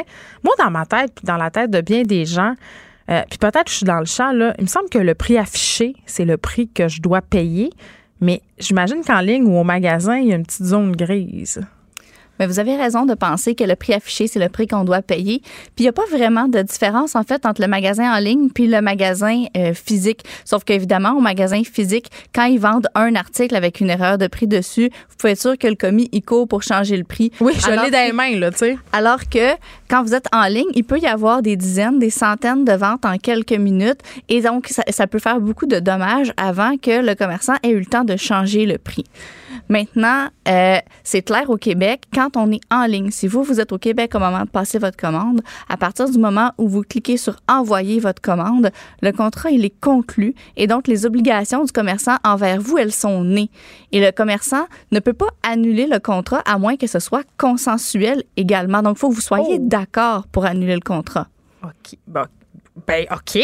Donc, là, ce que ça veut dire, c'est que Stokes, en théorie, ils sont obligés de remplir leur part du deal. Parce que si moi, j'ai commandé 28 mijoteuses Ricardo, on jase à 14,98, je suis en droit de m'attendre à les recevoir et à aller payer ce prix-là. Tout à fait. Puis il y a même eu quelques actions collectives par le passé qui ont été intentées pour des sujets comme ça. Ouais. On pense, euh, il y a quelques années, euh, un module de jeu pour bambins euh, qui avait été vendu par Sears au prix de 12,99 au lieu de 129,99. Je me rappelle. et- oh oui, puis ça avait commandé aussi beaucoup, beaucoup. Là. Oui, il y avait aussi un matelas, un barbecue, un frigo qui avait été vendu chez Sears à des prix dérisoires. Il y avait vraiment une action collective. Il y a une action collective en ce moment contre Air Canada pour un package de billets d'avion. Euh, Il y en a d'autres aussi, là, je ne les sais pas toutes par cœur, mais il y en a plusieurs et à date, aucune a été euh, entendue encore ou a été conclue euh, par un juge. Mais il y, a des, il y a des jugements aux petites créances aussi qui sont favorables pour les consommateurs qui ont été victimes d'erreurs de prix comme ça. C'est pas un peu épais pour les commerçants de s'obstiner parce que porter un, un cas comme ça en cours, faire face à un recours collectif, euh, ça engrange des frais d'avocat qui sont peut-être plus grands que le coût des items, le profit perdu. Et en plus, ça fait du dommage au nom de la marque. Je veux dire, là, Stokes, en ce moment, ils paraissent pas bien. Là, ils ont écrit tard. Hein, ils n'ont pas adressé cette situation-là rapidement. Ils ont offert un maigre rabais de 20 Mais en fait, ça dépend de c'est quoi l'amplitude du pas du scandale si on veut en guillemets parce que évidemment, plus il y a eu de ventes, plus il peut y avoir des pertes, il est possible qu'il ait vendu plus de stock que ce qu'il y en est dans le magasin. Euh, il y a des il y a certains là on parle d'articles de cuisine à 14,99, mais il y a eu des scandales où c'était euh, des ordinateurs qui étaient vendus où euh, la compagnie Lenovo avait euh, appliqué, avait permis aux gens d'appliquer des coupons rabais par-dessus une vente qui était une genre de vente euh, doorbuster qui appelait. Fait que là, ton ordi te coûtait 100 pièces. Exactement, ça coûtait des pinottes. Donc, ça peut valoir la peine pour eux. Puis aussi, c'est ce qui arrive, c'est qu'il y a des cas qui sont à travers le Canada. puis les consommateurs se tannent aussi, Les, on va se les le dire. consommateurs des autres provinces sont pas aussi bien protégés que ceux du Québec. Ce qui fait que quand c'est pan-canadien, euh, il est possible que ce soit légal dans d'autres provinces d'annuler les ventes. Mais pour le Québec, c'est très clair que non. OK. Donc là, comme consommateur, là, euh, quels sont nos recours à part l'action collective? Puis il faut s'attendre à quoi? Bon, si vous voulez absolument forcer le commerçant à vous dédommager ou à vous livrer votre bien, il faut d'abord lui envoyer euh, une mise en demeure. Donc, c'est une lettre par courrier recommandée. Et ça, ça coûte cher déjà en partant? Ben, ça coûte une dizaine de dollars pour envoyer la lettre. Oui, évidemment, faire une mise en demeure, c'est cher. Faut faire, faut pas faire faire ça par un avocat? Non, vous Ah! pouvez l'écrire vous-même. Une mise en demeure, vous écrivez une lettre qui indique les faits, ce qui s'est passé, qu'est-ce que vous demandez, puis vous donnez un ultimatum, 10 à 15 jours normalement. On envoie ça par courrier recommandé, c'est 10 dollars pour envoyer la lettre. Ensuite, si vous n'avez pas de, de, de retour ou si on vous répond non, vous pouvez aller au tribunal des petites créances. Euh, c'est sûr que si vous avez eu une seule commande à 14,99, ça vaut peut-être pas la peine, mais si vous avez acheté plusieurs items, ça peut valoir la peine. Maintenant, si vous voulez euh, si vous pouvez, vous pouvez porter plainte pardon, à l'Office de la protection du consommateur. L'Office, c'est l'organisme du gouvernement qui est chargé de faire appliquer la loi. Eux ne peuvent pas forcer Stokes à vous dédommager ou à vous faire livrer votre poêle à fondu. Ils peuvent leur taper ses doigts, par exemple. Exactement. Ça peut résulter en des poursuites pénales, ça peut résulter en des amendes. Il y a également le Bureau de la concurrence qui pourrait euh, être impliqué là-dedans euh, parce que ça pourrait être considéré comme une pratique euh, déloyale d'avoir affiché ce prix-là parce qu'il n'y a pas d'élément d'intention dans la loi. C'est-à-dire que si vous affichez un faux prix, que ce soit volontairement ou pas, Oui, ça parce que là, c'est une erreur, visiblement. ça constitue une représentation trompeuse. Il n'y a pas d'élément d'intention dans la loi. Il n'y a pas de ah, on n'avait pas l'intention de tromper. Ça compte pas. C'est pas un argument. Est-ce que vous en avez beaucoup chez Options euh, Consommateurs des plaintes relatives au commerce en ligne? Ben, c'est difficile à dire. Là, j'ai pas de statistiques euh, avec moi. C'est sûr que de plus en plus, il y a du commerce en ligne. Donc, de plus en plus, on a des questions. Euh, nous, on reçoit pas les plaintes. Ça, c'est l'office qui les reçoit. Donc, là, on a beaucoup de questions de gens qui nous qui s'interrogent sur comment le commerce en ligne fonctionne. Mais j'ai pas de chiffres. C'est certain que ça augmente avec les années puisque le commerce en ligne augmente. Oui, puis je parlais euh, plutôt cette semaine d'Amazon euh, qui regroupe plein de commerçants. Des fois, les taxes, c'est pas toujours clair. Donc, vraiment, euh, parfois en ligne, c'est le Far West, il faut bien le dire. Et quand euh, on achète en ligne, il faut faire ses devoirs comme quand on achète au magasin. Euh, je veux dire, Option Consommateur vient tout juste de lancer un nouveau magazine spécialisé en consommation. Ça peut nous donner euh, des conseils. Ça s'appelle Magazine OC. Et les merci. Vous êtes avocate et conseillère juridique chez Option Consommateur. Pendant que votre attention est centrée sur vos urgences du matin, vos réunions d'affaires du midi, votre retour à la maison ou votre emploi du soir, celle de Desjardins Entreprises est centrée sur plus de 400 000 entreprises à toute heure du jour. Grâce à notre connaissance des secteurs d'activité et à notre accompagnement spécialisé, nous aidons les entrepreneurs à relever chaque défi pour qu'ils puissent rester centrés sur ce qui compte, le développement de leur entreprise. Les effrontés. Avec Geneviève Peterson. Les vrais enjeux, les vraies questions. Vous écoutez Les effrontés. De la grande visite en direct de la France, l'autrice Emma Becker, écrivaine euh, qui a écrit ce magnifique livre qui s'appelle La Maison, publié chez Flammarion. Bonjour Emma. Bonjour. C'est un plaisir vraiment euh, de te recevoir. Bon, on, on a conclu de qu'on allait se dire tu Oui, euh, d'emblée parce que bon, on a presque le même âge. Exactement, exactement. Euh, écoute, Faulkner a dit et que vous êtes mieux comme écrivain d'écrire sur ce que vous connaissez. Ouais. Euh, c'est ton troisième livre, sauf que là, c'est un livre vraiment qui raconte ce que toi, t'as connu, euh, c'est-à-dire euh, la vie dans un bordel. Est-ce que tu as toujours été fasciné par le travail du sexe? Euh, ouais, en fait, j'étais toujours fascinée par l'objet maison close, par l'idée de la maison close, l'idée de cet établissement. Là, moi, ça me, c'est vrai j'étais très intéressée par euh, les femmes qui y travaillent et par le métier tel qu'il se pratique dans un établissement qui est fait pour ça. De dans la- courtisane? Ouais, oui, il y avait quelque chose effectivement là-dedans qui me fascinait pour les livres que j'avais lus aussi, hein, euh, Maupassant, euh, tous les livres qui parlent de bordel comme ça. Et nous, en France, on n'a plus de bordel. Et forcément, il y avait en plus cette curiosité de euh, comment ça se passe dans les livres et comment ça se passe dans la vie. Et j'avais envie de savoir. hein. Mais tu as travaillé quand même euh, à Berlin. Il faut Oui. savoir qu'à Berlin, la prostitution, le travail du sexe est légal, donc c'est pas la même affaire. Mais avant qu'on parle plus spécifiquement euh, de la question de la prostitution, euh, tu le dis, il y a plusieurs œuvres de fiction qui mettent en scène la vie dans les bordels, que ce soit aussi la vie de travailleuse du sexe. Ici, on a Nelly Arcan quand même, euh, je Mhm. sais pas si tu connais, qui Si, a si. décrit son expérience d'escorte dans un livre qui a reconnu quand même un, un très grand succès euh, qui s'appelle putain. Euh, c'est quand même un terme récurrent en littérature et certaines mauvaises langues pourraient dire que c'est racoleur. Le thème, hein. bah oui, c'est sûr que le thème euh, engendre beaucoup de curiosité, je pense, notamment dans un, chez le public français, qui a justement cette culture littéraire euh, où on parle énormément de prostituées, de bordel, et pourtant, euh, de, de par chez nous, depuis 46, ça n'existe plus. Et c'est vrai que quand je suis arrivée à Berlin et que j'ai vu que c'était légal, je me suis dit, voilà, c'est l'occasion de, de savoir, moi, en tant que Française, quelle est la réalité entre les littératures, le fantasme et ce qui se passe vraiment. Et je savais que ça allait aussi intéresser le, le- le public français pour ça, ouais. Mais parlons-en de la maison close, puisque c'est de ça dont il est question dans la maison. Euh, je veux qu'on se parle de la narration euh, dans ton livre, Emma, euh, qui est à certains moments assez descriptive, notamment quand il est question justement des lieux de cette maison-là. Et je dois dire que comme lecteur, quand on lit ça, ça confère un, un- un grand réalisme. On a l'impression d'y être. Est-ce qu'il y avait quand même chez toi une certaine volonté euh, anthropologique, en quelque sorte, de peindre le portrait le plus juste possible de cette réalité-là, mais sans jugement?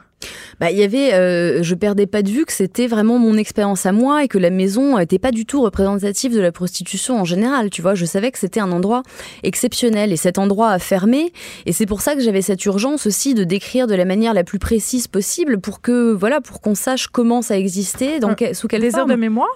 Ouais, tout à fait, ouais, parce que j'avais une charge affective euh, hyper importante pour cet endroit-là, et voilà, et tu sais très bien comment c'est quand tu décris euh, les endroits que t'as aimés quand t'es petite, bah, t'as tendance à en faire des, des, des endroits qui ont des proportions, tu vois, de château. Ça, Mythique. Exactement, alors qu'en Ouais. fait c'est des petites bicoques, tu vois. Mais c'est ton amour et ta tendresse qui a donné ces proportions-là à l'endroit, et c'était ça aussi ma volonté, de quelque chose d'un peu élégiaque, pour rendre hommage à ces endroits dans lesquels j'ai passé, euh, dans lesquels j'ai passé des superbes euh, moments. Enfin, en mais tout cas. mais, mais c'est- tu es consciente quand même, Emma Becker, que ça peut choquer de t'entendre dire que tu as passé de superbes moments dans un bordel parce que cette idée quand même euh, de faire un récit justement qui parle de prostitution comme tu le fais, sans descente aux enfers, euh, sans abus. euh, et certaines personnes pourraient être amenées à se dire, coudon, est-ce qu'il n'y a pas là une certaine banalisation du travail du sexe?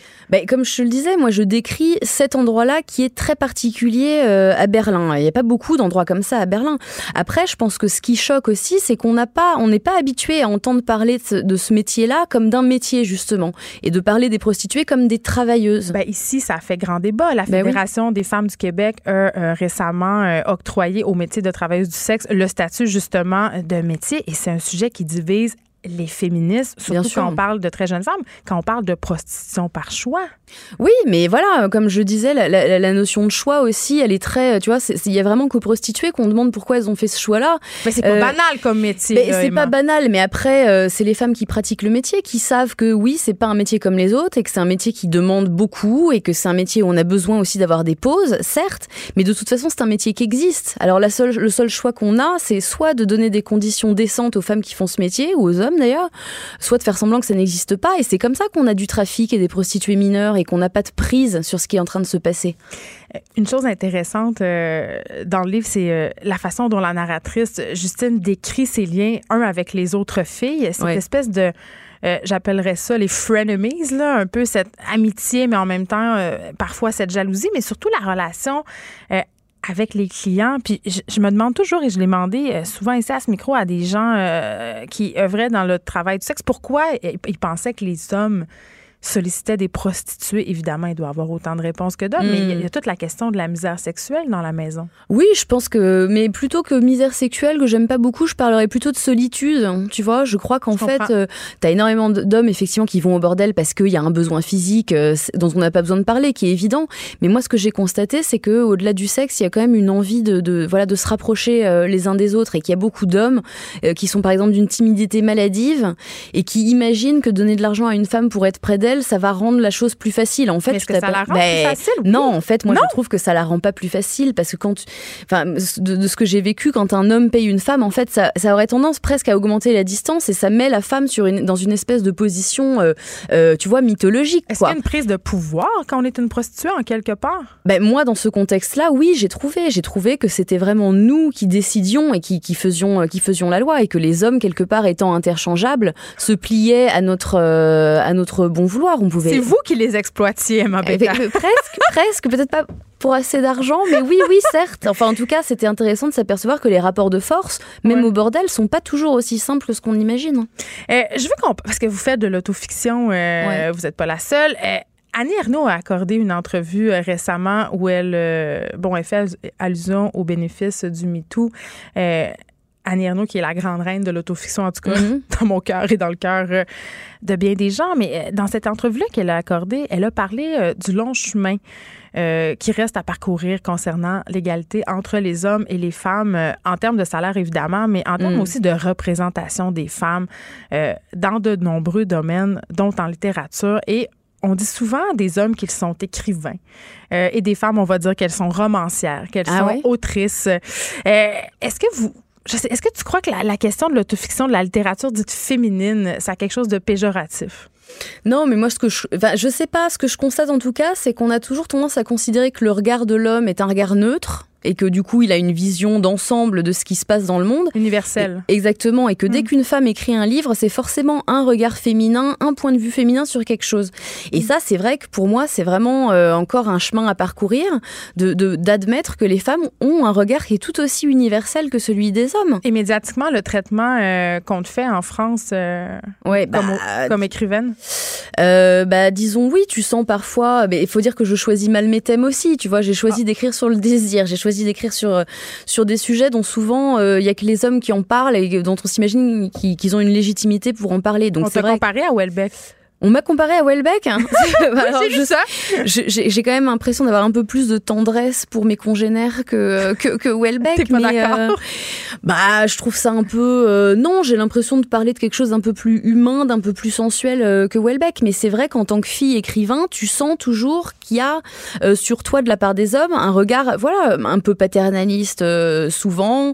On te rappelle toujours ton physique, mais voilà, c'est la. Je pense que On c'est te lourd. demande de poser, euh, de, De- fa- de, de minauder un peu parce que t'es une jolie fille? Ah bah, je pense qu'on m'a on m'a demandé ça pour mon premier livre. On me le demande moins maintenant parce que je pense que les hommes savent que c'est pas vraiment un livre qui va dans leur sens, qui bon dans leur sens.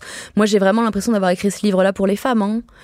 Euh, je, je pense pas que ce soit un livre d'hommes. hein. Est-ce que tu crois, parce que, puisque tu as officié comme travailleuse du sexe, que ça a influencé en quelque part, euh, outre le fait d'avoir écrit un livre dont c'est la thématique, ton travail d'écrivaine, au plan humain? Bah, au plan humain, euh, non, parce qu'en fait, je crois qu'il y a un truc euh, qui est, important à souligner, c'est que le métier de prostituée, c'est quand même un métier où il y a déjà une part de fiction, puisque quelque part, tous les jours, tu, te réinventes un peu, tu peux choisir qui t'es, tu peux choisir ton nom, tu, selon l'humeur, t'es pas la même personne, on donne pas la même chose au même client. Le métier comporte déjà en, soi une part de théâtralité. Alors t'imagines que pour un écrivain, c'est vraiment, euh, c'est- Hollywood, quoi, parce que t'as des tas de possibilités de narration, de réinvention, de, de, de quelque part de fictionnalité de toi. Et en fait, c'est de ça que parle mon livre aussi. C'est euh, l'introspection, la fictionnalisation de la féminité. Et, comment on en termine avec ce métier-là aussi? et bah moi j'en ai terminé parce que la maison a fermé, tu vois, mais c'est vrai que j'ai- j'aimais tellement cet endroit que c'était c'était compliqué pour moi d'arrêter et quelque part je m'y sentais bien dans la mesure où la quantité de travail par rapport au temps libre que j'avais pour faire ce que j'aime, c'est-à-dire écrire, était quand même hyper avantageuse. Mais je sais pourquoi j'ai arrêté aussi, tu vois, et j'ai arrêté Pourquoi? parce que parce que j'avais plus envie des hommes. hein. Tu vois, moins envie des hommes. Enfin, je, je, je, je savais plus à quoi réfléchir le soir quand je me couchais. Tu vois, j'avais plus la même, le même enthousiasme. Mais, même... mais t'en parles ça dans le livre Ouais, bien euh, sûr, des hein. prostituées qui sont plus capables de, de- d'établir qu'est-ce qui est du vrai désir ou de la Ben, comédie. Exactement. C'est, mais oui, mais euh, en même temps, tu veux, c'est le métier qui veut ça. C'est que tu es obligé euh, de, de, quelque part, de séparer le corps et la tête, parce que sinon, c'est trop difficile. Tu vois, au niveau psychologique, tu as tellement d'affects qui deviennent des clients qu'il faut que tu te partages. Mais il y a quand même des moments où tu te retrouves miraculeusement. Et moi, quand j'ai arrêté, j'ai été émerveillée de constater que toutes mes sensations d'avant me revenaient, tu vois. Alors c'est peut-être moi, c'était peut-être ma position, peut-être que c'était une période de ma vie où c'était facile pour moi de faire ce métier.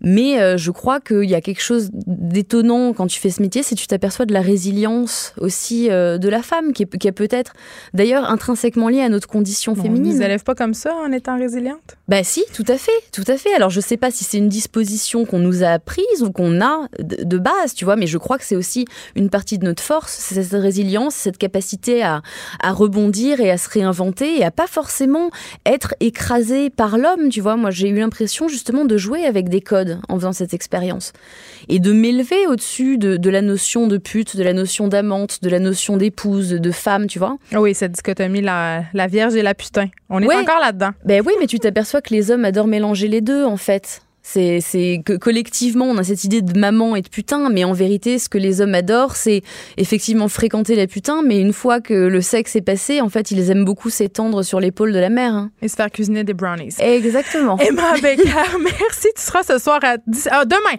euh, à 17h30 à la librairie Gallimard euh, sur Saint-Laurent. Il y aura une causerie, tu signeras aussi des livres. Et vraiment, je vous encourage à lire euh, ce livre, La maison, qui est fort réussi à mon sens. Merci beaucoup d'avoir été là. Merci à toi.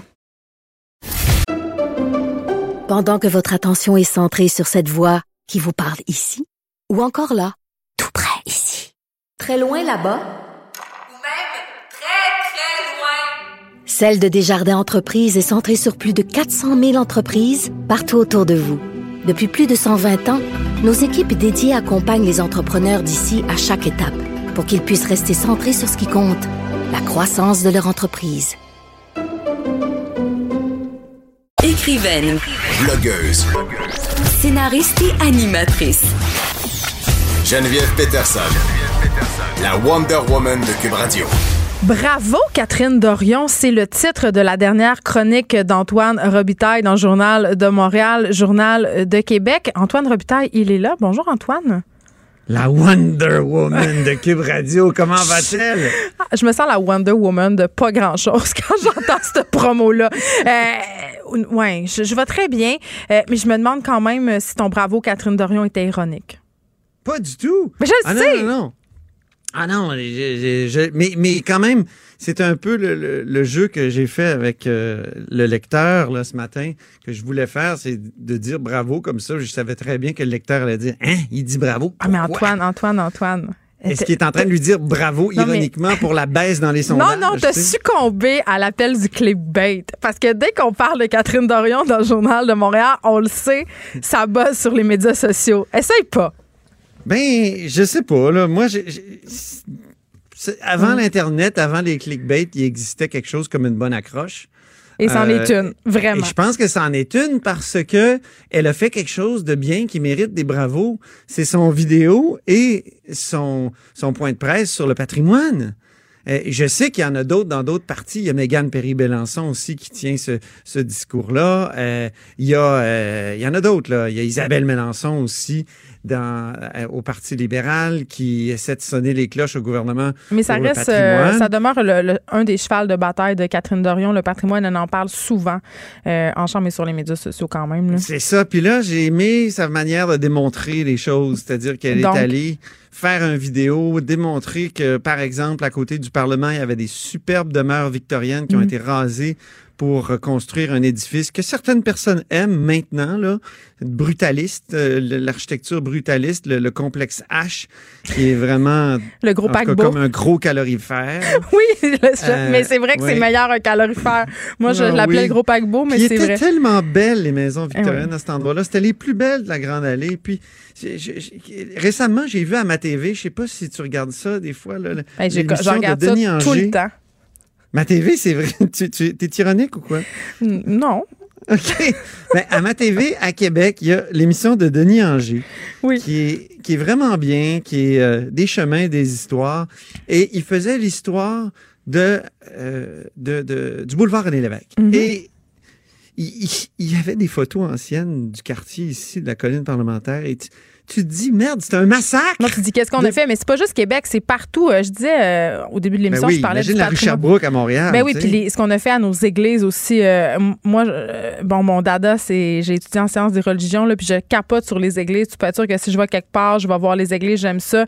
Et ça me fait sortir de mes gonds à quel point on respecte pas notre patrimoine religieux. Et je sais que ça fait euh, grincer des dents à plusieurs personnes parce qu'au Québec, on a un petit problème avec la religion. là, mais là, c'est pas une question de religion, c'est une question de patrimoine. C'est pas Ben parce oui. qu'on a tourné le dos à, à notre culture religieuse qu'on doit France, tourner le dos quand aux ils sur leur château, ça veut pas dire qu'ils Ben, la monarchie. Exactement. Mais quand Bon. même, des promoteurs de condos euh, qui ont parfois défiguré euh, Écoute, des ils sont sans vergogne. Il y en a un, là, ici, ça, ça Grande Allée, là. S'en Louis. Lessard, qui s'appelle. Ah Il a- bon, il a en plus.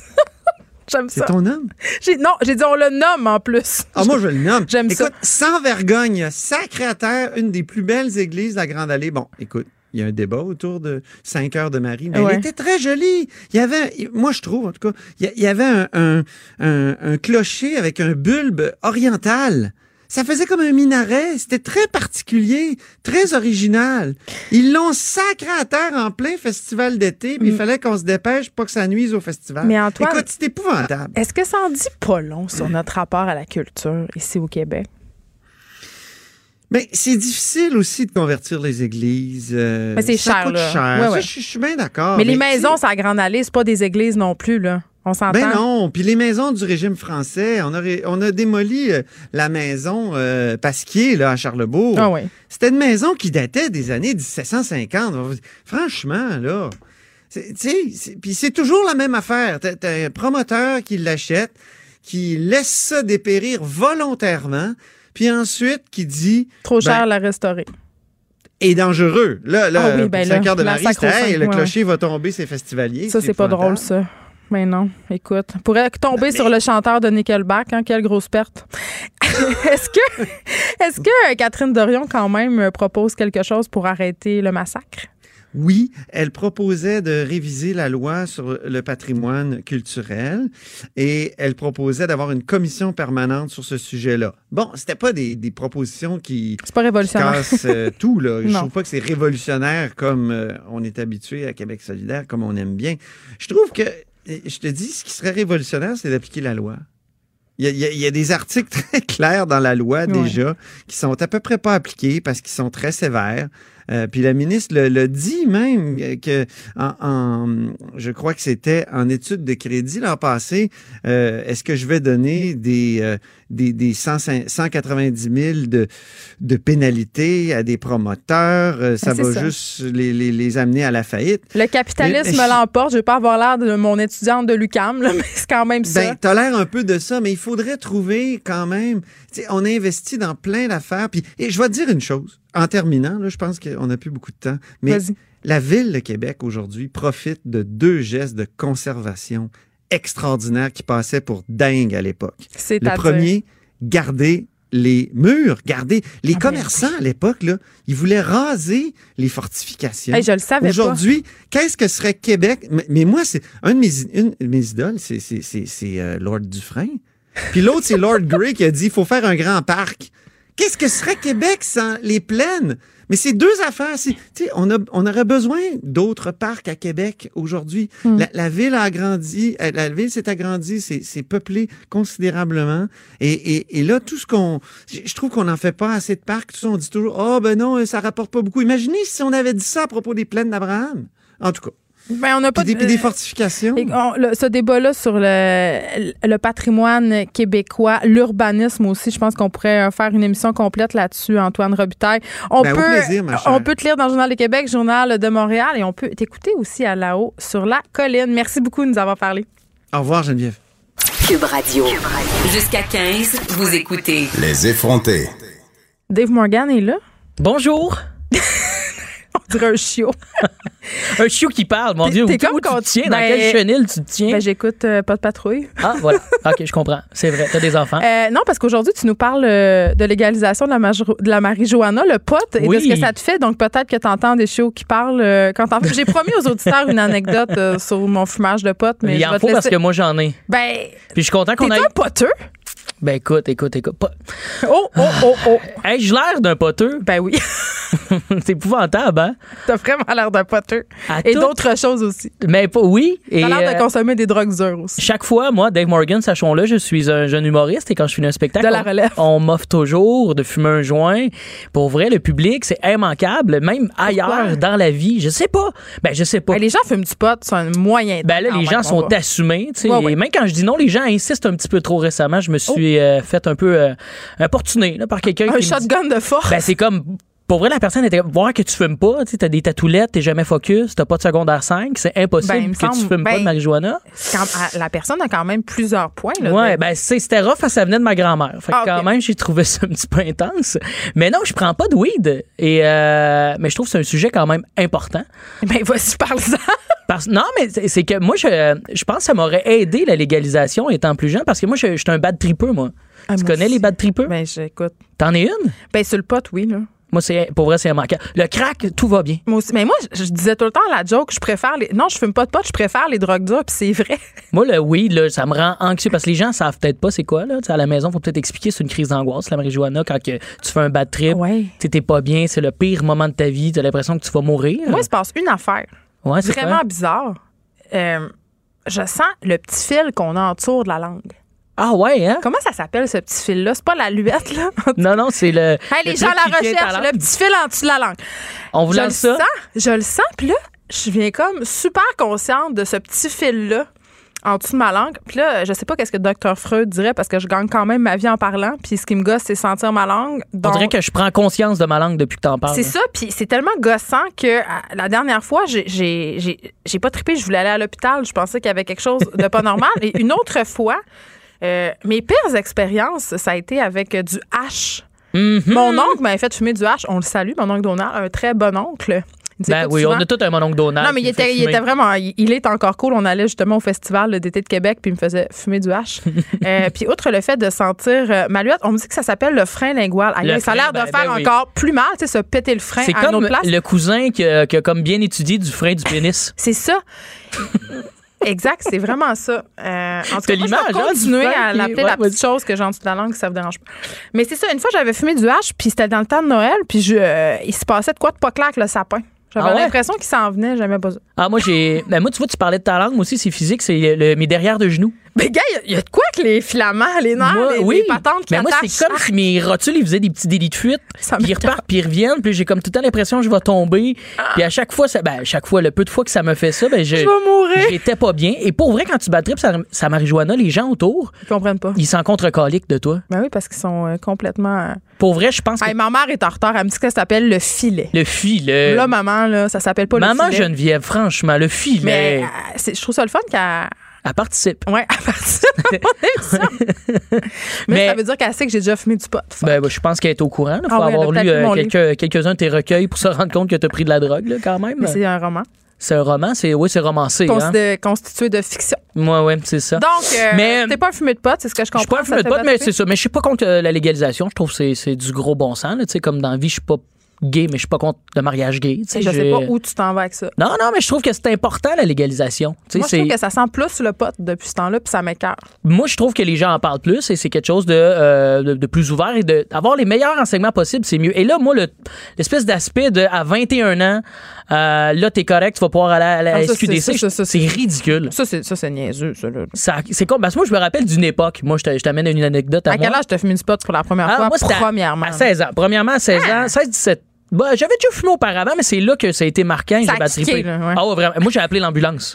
non. Moi, j'ai appelé Je suis parti Ah. en ambulance. Ma mère est venue me chercher et ma mère a ri de moi aux larmes. Hey. Pour elle, c'était inconcevable de se ramasser à l'hôpital avec un bad trip de potes. Moi, j'ai quand même déjà appelé ma mère euh, pendant la Saint-Jean-Baptiste. Elle savait pas que j'avais pris de la drogue, elle va l'apprendre là, là. Parce que j'avais les mains sèches.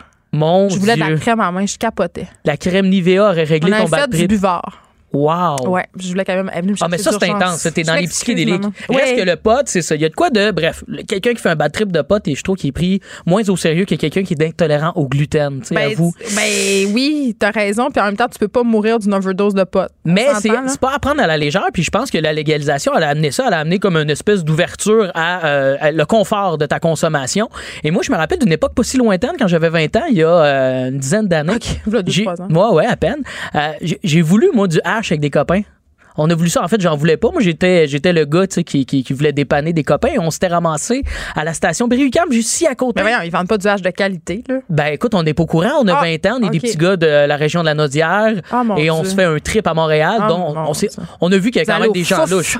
Ouais, en plein ça, on était stand-by fouf, on voulait un peu de hache avant les fouf. Et euh, qu'est-ce qu'on fait? Bon, on se ramasse dans un endroit qui a pas de bon sens ici. Le parc Émilie Gamelin, quand même, il, il y a eu une phase là, il y a 10 ans où c'était euh, Euh, c'était encore rock'n'roll, mais c'était Excuse-moi, encore plus. euh, Une fois, j'ai remplacé Benoît Dutrisac un matin, puis je peux te jurer, quand le parking de mon char jusqu'à ici, c'était sketch. C'est stressant. Il y a hein? beaucoup de matière organique entre le, en- en- sur le trottoir. Ben, ceci dit, moi, on s'est rendu dans une situation où euh, la- la di- le dialogue avec euh, le, le vendeur était quand même euh, spécial. C'était pas un commis de la SQDC là, à l'époque. Ah, C'était ouais, un consommateur assidu de je sais pas quoi. Tu dis, veux-tu une puff à 5? Il nous a offert, on s'est ramassé avec du crack qu'on n'a Ben jamais consommé. Je te jure! Je te Ah, jure, on s'est ramassé. là, il a donné l'argent pour le hash. On avait des, des sous pour consommer notre Et, euh, on avait- méfait en disant Non, non, on avait cassé notre petit cochon. Et, euh, Toi et tes copains? oui, on avait roulé nos petits sous. Et euh, ben pour vrai, c'est quand même, c'est fucked up de se dire qu'on s'en est rendu. On voulait seulement fumer un joint de hache, puis on s'est ramassé avec du crack. Mais on l'a pas consommé cette drogue-là, sache-le. On s'est pas rendu là, mais la porte était ouverte. Tu sais, fait que pourquoi pas avoir la SQDC qui est là avec quelqu'un qui a du beau crise de bon sens puis qui va te présenter des produits qui ont du sens, qui va oui, comme les pastilles de t'informer. goût, là. Exactement. Oui, oui. Qu'il n'y aura pas d'option de ben tiens, à la place du hache, je vais te donner du crack. tu vas Oui, passer une belle soirée. Ça me fait tellement penser aux vidéos de formation personnelle et sociale qui nous passaient dans le temps. Moi, je suis plus vieille que toi, mais tu avais tout le temps euh, ce, ce- ce scénario totalement improbable euh, du vendeur qui t'offrait euh, une puff à 5 de, mettons, de hache, puis deux semaines plus tard, tu étais dans le fond d'une ruelle en train de te piquer l'héroïne dans les yeux. C'était Ouais. l'escalade de la drogue telle que présentée qu'on dans nos écoles là, parce que moi, pour vrai, la Ouais. dépendance de l'alcool, ça fait plus de dégâts autour dans mon environnement Oui, parce que que c'est le socialement weed. accepté, mais le, le weed, justement, le fait de l'avoir euh, légalisé, je trouve quand même qu'il y a une certaine banalisation. Euh, puis moi, toi, t'as pas d'enfant, mais moi, euh, j'ai une fille au secondaire, là, puis le fait que ça soit légal. Mais l'alcool est banalisé aussi, Geneviève, à toutes les, Oui, oui, les week-ends, mais là, ça fait une verre. substance de plus Yes. Qui est banalisée, tu sais. Puis je sais pas, on dirait que dans ma tête, vu que ça fait pas longtemps que c'est légal, pour moi, même si l'alcool, ça en est une drogue, là, mais le pot, on dirait que c'est pire. Mais c'est pas j'aille tellement ça. Ça, ça j'aille ça. Ben moi, je trouve que pour vrai, c'est beaucoup plus conscientisé. Même le, le fumer un joint et prendre le volant, tu sais, tu vois des campagnes en ce moment euh, de la SAQ qui font à la télévision, tout ça. y a- avant, on n'en parlait pas, fait que ça devenait juste une espèce de ah j'ai rien que fumé un joint, il y a rien de grave là-dedans. C'est grave. Ben moi, j'aurais aimé, j'aurais aimé avoir cet encadrement-là, puis je pense que ça aurait fait en sorte que je me serais pas ramassé à l'hôpital avec ma mère qui de moi parce que j'ai fait un bad trip mère. de pote. Ma mère euh, qui me réécrit, je dis ça pour le bénéfice euh, de Ma- nos auditeurs, qui dit qu'elle savait très bien que j'étais droguée et qu'elle s'en souvient parce que j'avais un gros chapeau rose très laid. OK, oui, ben oui. Les gens On avec des chapeaux laids, ce sont des drogués. Oui. Hey, on n'est pas dans la généralisation du tout. euh, les conclusions euh, qui s'imposent. Moi, j'ai pris des, des jujubes aux potes l'autre fois. avec là, mon là, ça me fait peur. Parle-moi-en. Ben, je sais pas, c'est comme. On avait, souvent, ça vient avec la prise d'alcool, fait que tu sais pas trop vraiment. C'est quoi le buzz? Ben, le buzz, c'est que t'es vraiment plus affecté par l'alcool. Moi, c'est ça que j'ai trouvé. Puis on les a pris, puis on était dans un souper d'amis, puis c'était le fun. J'ai beaucoup ri dans le Uber euh, du retour. Sauf qu'à un moment donné, en plein milieu de la nuit, je me suis réveillée pour aller aux toilettes parce qu'on avait bu des gonzolitres d'eau. Et j'étais vraiment stone, mais trop. C'est long à embarquer, hein? Ouais, puis quand ça embarque, c'est pas le fun. Puis je parlais à des experts l'autre fois justement sur les produits qui sont comestibles. C'est que vu que ça passe par les parois de l'estomac, Euh, L'effet parfois. La digestion Ah, moi, j'aime pas ça. J'aime Moi pas non ça. plus, je suis Fait que la pas, morale de, de ta chronique, c'est que t'aimes pas le pot, qu'on veut pas fumer de pot. Mais la- légalisons quand même ces choses-là. Je pense qu'avec de l'information, ben, le buzz est meilleur pour tout le monde. Mais même, je dirais que le mushroom, le LSD, let's go, la gang. Pourquoi pas? Ben, on parle Leslie, de. non, là, mais moche, oui. Pourquoi Là, là, pas? tu- si tu faisais cette chronique-là dans l'espoir d'être porte-parole pour la maison euh, Jean Lapointe, Ça sache que c'est raté. pas, hein? Non. Ah, Dave dommage. Morgan, merci. On te retrouve euh, la semaine prochaine. Tu vas nous parler euh, que tu as pris du crack. Non, Oui, je m'en vais à Berry-UQAM, je vous reviens avec la, la- la matière. merci beaucoup. Écrivaine, Blogueuse. scénariste et animatrice. Geneviève Peterson. La Wonder Woman de Cube Radio. Caroline J. Murphy. Avec des nouveaux cheveux. Là, est-ce que tu es en rupture? Non. Qu'est-ce qui se passe? Ben non. Non, ça- non, non. Là, on- non, non. Il se Non, passe de sais. quoi? Mes cheveux ont As-tu changé, la perdu gang. ton emploi? Ah, Non. les cheveux plus courts puis plus bruns, là. Je suis déstabilisée. Ouais, mais c'est- le blond, c'est tellement d'entretien. Même, même Sarah faites Jeanne pas Labrosse, ça, elle a opté pour euh, un mais c'est petit ça. châtain pas trop clair. C'est parce que si t'es paresseux dans la vie, là, tu sais, Dieu sait que t'es paresseuse. Ben vraiment, fait que puis c'est- c'est long, c'est cher aussi, tu sais. Puis euh, moi j'ai beaucoup de cheveux, ça me prend quatre heures euh, des mèches. Puis Bon, une ben, t'as d'autres choses à faire comme Ben là, euh, me chercher heures. des potins. Exactement. Que Qu'est-ce que t'as déniché pour moi? Ben là, écoute, premièrement, c'était la catastrophe mondiale euh, ce matin. T'as sûrement vu la panne euh, Facebook et Instagram en même temps. Ben, j'ai pas vu ça, toi, Écoute. chose. Parce que le matin, j'étais dans une réunion de parents parce que des fois, je m'occupe Oh. de mes enfants. C'est bizarre, ça. Je sais. Ben, c'est juste pour vous dire que là, si vous trouvez poche euh, les potins, c'est parce que là, ils sont pas dernière minute. Là, parce qu'il y a eu la panne. Il y a eu une grosse panne. Non, mais écoute, les deux en même temps, parce qu'on sait évidemment que c'est les mêmes, la, la même gang, hein, ça. Puis ça a commencé à 9 heures, puis ça a duré presque deux heures, puis ça a touché la côte est de l'Amérique du Nord. Mais il y en a du monde, là, c'est la côte est de l'Amérique du Nord. Hey, tu ramasses Montréal, New York, euh, Miami. Comment les gens ont fait pour prendre des photos de leur smoothie déjeuner? Ben moi, c'est ça là, qui m'a angoissée ce matin. J'ai essayé de suivre les stories de tout le monde, tu sais, puis il y avait rien, c'était le néant.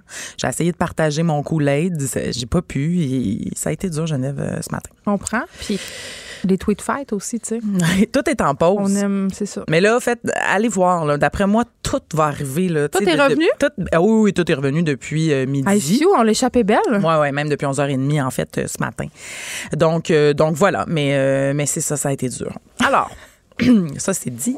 Là, ma première nouvelle, euh, Geneviève, c'est pas vraiment un potin, plus une nouvelle insolite, mais qui touche une Instagrammeuse que tu as peut-être vu euh, cette nouvelle tendance de se faire bronzer. euh, Le trou de balle. le- C'est ça. Communément appelé l'anus. Ouais, j'allais. J'ai vu ça. C'est euh, une, une fille assez populaire sur euh, Internet qui euh, Oui. fait des poses de yoga spéciales. Voilà, elle a des dizaines de milliers d'abonnés. Elle s'appelle, elle se présente en tout cas sous le compte euh, de Metaphysical Megan. Hey, elle pourrait sortir avec Brad Pitt. Elle pourrait. Ça serait son genre de On femme, sait je qu'elle aime les guérisseuses holistiques. Oui. Mais elle est genre de ça, là, elle aussi. Là, tu sais, elle a des belles poses de yoga. Là.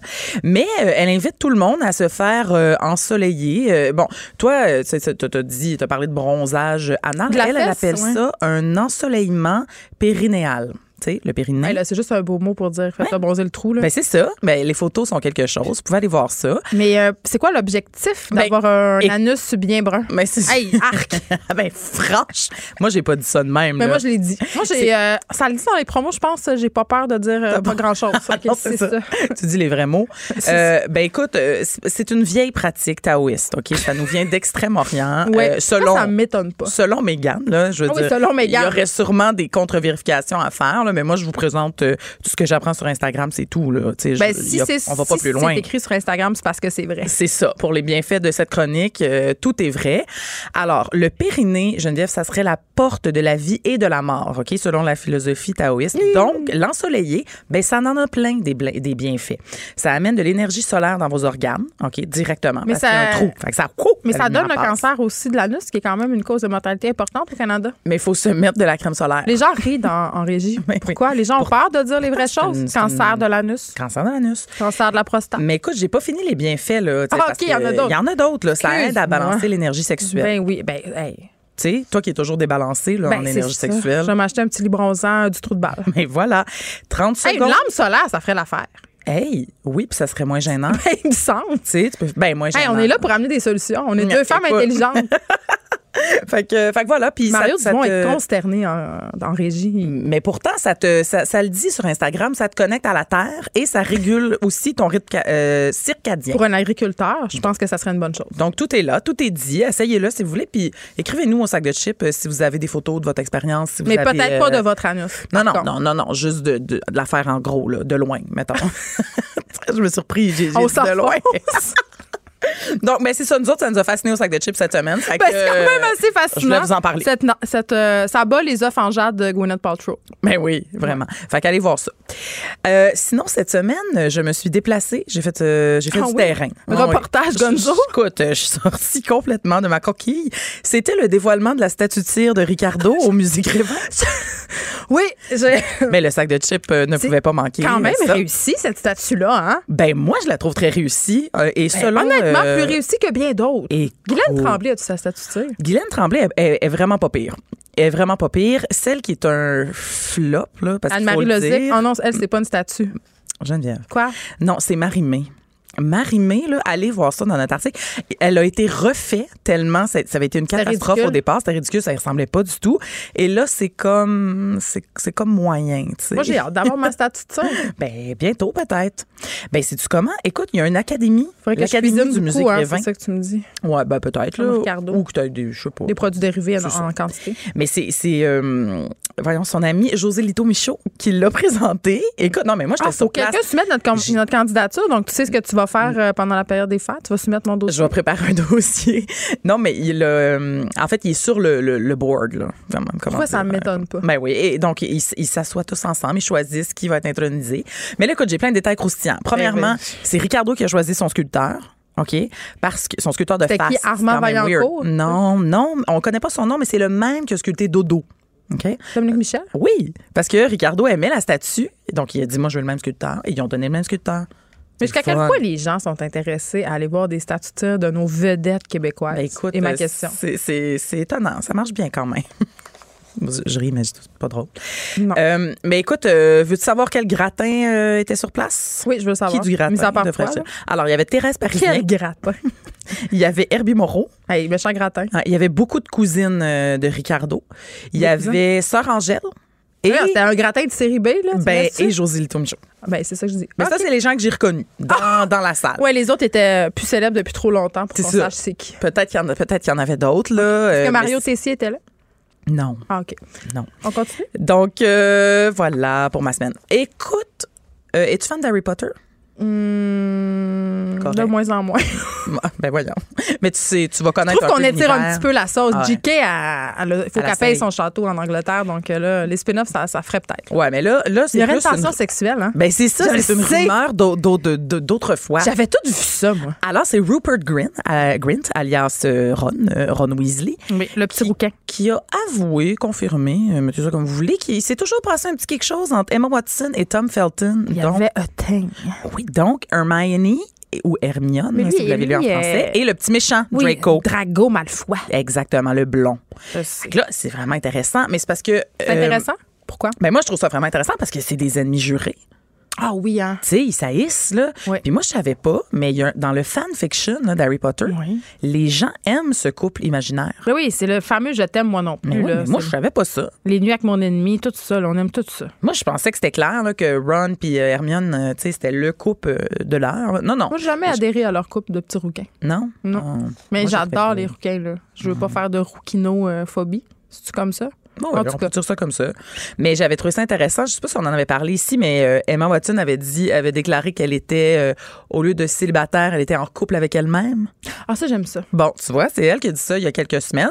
Puis c'est Tom Felton qui lui aussi est célibataire. Fait que c'est pour ça que les rumeurs se sont. se Fait qu'ils pourraient être en couple avec eux-mêmes, mais ensemble. Ensemble, c'est ça. Ah. Tu sais, en- en- c'est ça. Tout seul ensemble. Certains Seul diraient. ensemble. Oui, c'est ça, le titre Hein, d'un on album de Daniel On l'a Boulanger. cherché, hein? On est quand même bonne. Seul ensemble. On a de la culture. Oui, c'est très poétique. Alors voilà, ça clôt On leur souhaite euh, beaucoup de bonheur. Harry Potter. Ben là, évidemment, c'est pas confirmé par tout, mais moi, j'aime penser que ça se peut. Maintenant, euh, une, petite, une petite quick, là. Deux vedettes de Radio Enfer sont allées euh, voir un match du Canadien ensemble. Toi, t'étais, t'es un peu trop vieille pour... euh, Quoi? Radio Enfer, hein? Pardon? Trop, euh, trop t'es né trop tôt, peut-être, je pourrais le dire comme ça. Parce que moi, je suis de la génération Radio, Radio Enfer, c'était avec. Est François Chénier, Michel Ouais, Charette, euh, Anne-Marie Charette. Ouais, non, je trouve bien. Rachel Fontaine, ah, j'ai connu. N'ayons pas peur des mots. Je les aime assez. Carl Le Charret et Jean-Loup Duval sont restés amis, évidemment. Ils ont- C'est c'est François Chénier et Michel Charette. Michel Charette qui joue dans District Uni- 31. District 31. Ils ont J'allais dire Unité Tu mélanges toutes 31. les émissions qui ont des chiffres. Oui, ben. Bon, mais ils ont aussi fait Ladies Night euh, ensemble, ces deux gars-là. là. Ils sont en ça, tournée depuis. bon, là. Ils ont été en tournée longtemps. J'allais le voir avec ma mère. Hein. On avait eu des billets euh, à Noël. Mhm. Ben, c'est très théâtre de variété euh, estivale, mais C'est très les résidences soleil. euh, je dois dire quelque chose qui m'a mis très mal à l'aise euh, longtemps parce qu'il y avait Guillaume Lemaitre dans la distribution à l'époque. Non, ils étaient même pas encore ensemble Ah. dans le temps. Donc ça, Ben, ça date mon anecdote. Mais tu sais, c'est du théâtre. Donc ils ont des personnages là, ils jouent pas eux-mêmes, ils ont pas leur vrai nom. On- Et on là, il y avait, oui, il y avait une madame en boisson dans, dans la salle. J'aime ça, les madames Et- en boisson. Qu'est-ce qu'elle a dit? À chaque fois que le personnage, ou en tout cas que Guillaume le Métis-Vierge parlait, elle criait genre Guillaume, enlève ton top! Tout le long. Est-ce que c'était la fan de Kevin Parent? Non, elle pourchassait peut-être pas en dehors du stage, là, mais, euh, ouais, mais tout le long. Oh mon Dieu. Hey, je pas, Y a-tu dit quelque chose? Y a-tu brisé le quatrième mur pour dire Madame ta gueule? Ben, à un moment donné, il y en a un de la gang qui a décroché, là. Ben oui, c'est Puis sûr. Qui a comme, tu sais, sa face a comme brisé, là, puis il, a- il a- il a dit quelque chose, mais c'était pas juste- méchant. Je voudrais juste dire que demain, il annonce du temps ensoleillé et frais à venir. Juste te dire ça. Hum, C'est ça, c'est le Ça, je, trouvais, je trouvais ça important qu'on Le parfait. spécifie. Fait qu'on est content pour, euh, pour ces gens-là. Euh, ils sont restés Ils amis. sont allés au spectacle des Canadiens. Les- le spectacle des Moi, Canadiens. ça le spectacle? Ils n'ont pas perdu atrocement Ben ce non, mais soir-là. c'est ça, c'est ça qui était drôle dans la Ah, nouvelle, c'est ok. que il était bien fier de s'afficher le selfie sur Instagram, puis après ça, La pouf, pouf, déconfiture. pouf, la déconfiture, toi, 8 à 1 entre les Bruins. Ça s'est très mal passé. Mais ça de- on connaît la rivalité absolument historique entre les Bruins et les Canadiens, donc c'est quand même fun. On la connaît, mais fun. Pas, Ben toi qui avais fait payer 250 pièces. Je paierais jamais 250 pièces pour aller au hockey de toute façon. Bon, on a-tu le temps pour la grande controverse québécoise On a le temps, semaine? il nous reste quand même euh, trois grosses minutes. Et pas là, on, Allez, peut, on on va- peut s'étendre sur on peut l'analyser. Euh, ben, on parlait de Guillaume le Métivier, parlons de son ex, Marie-Lou Wolfe. Est-ce a fait? tu as vu cette semaine? Elle a partagé le statut de son ami.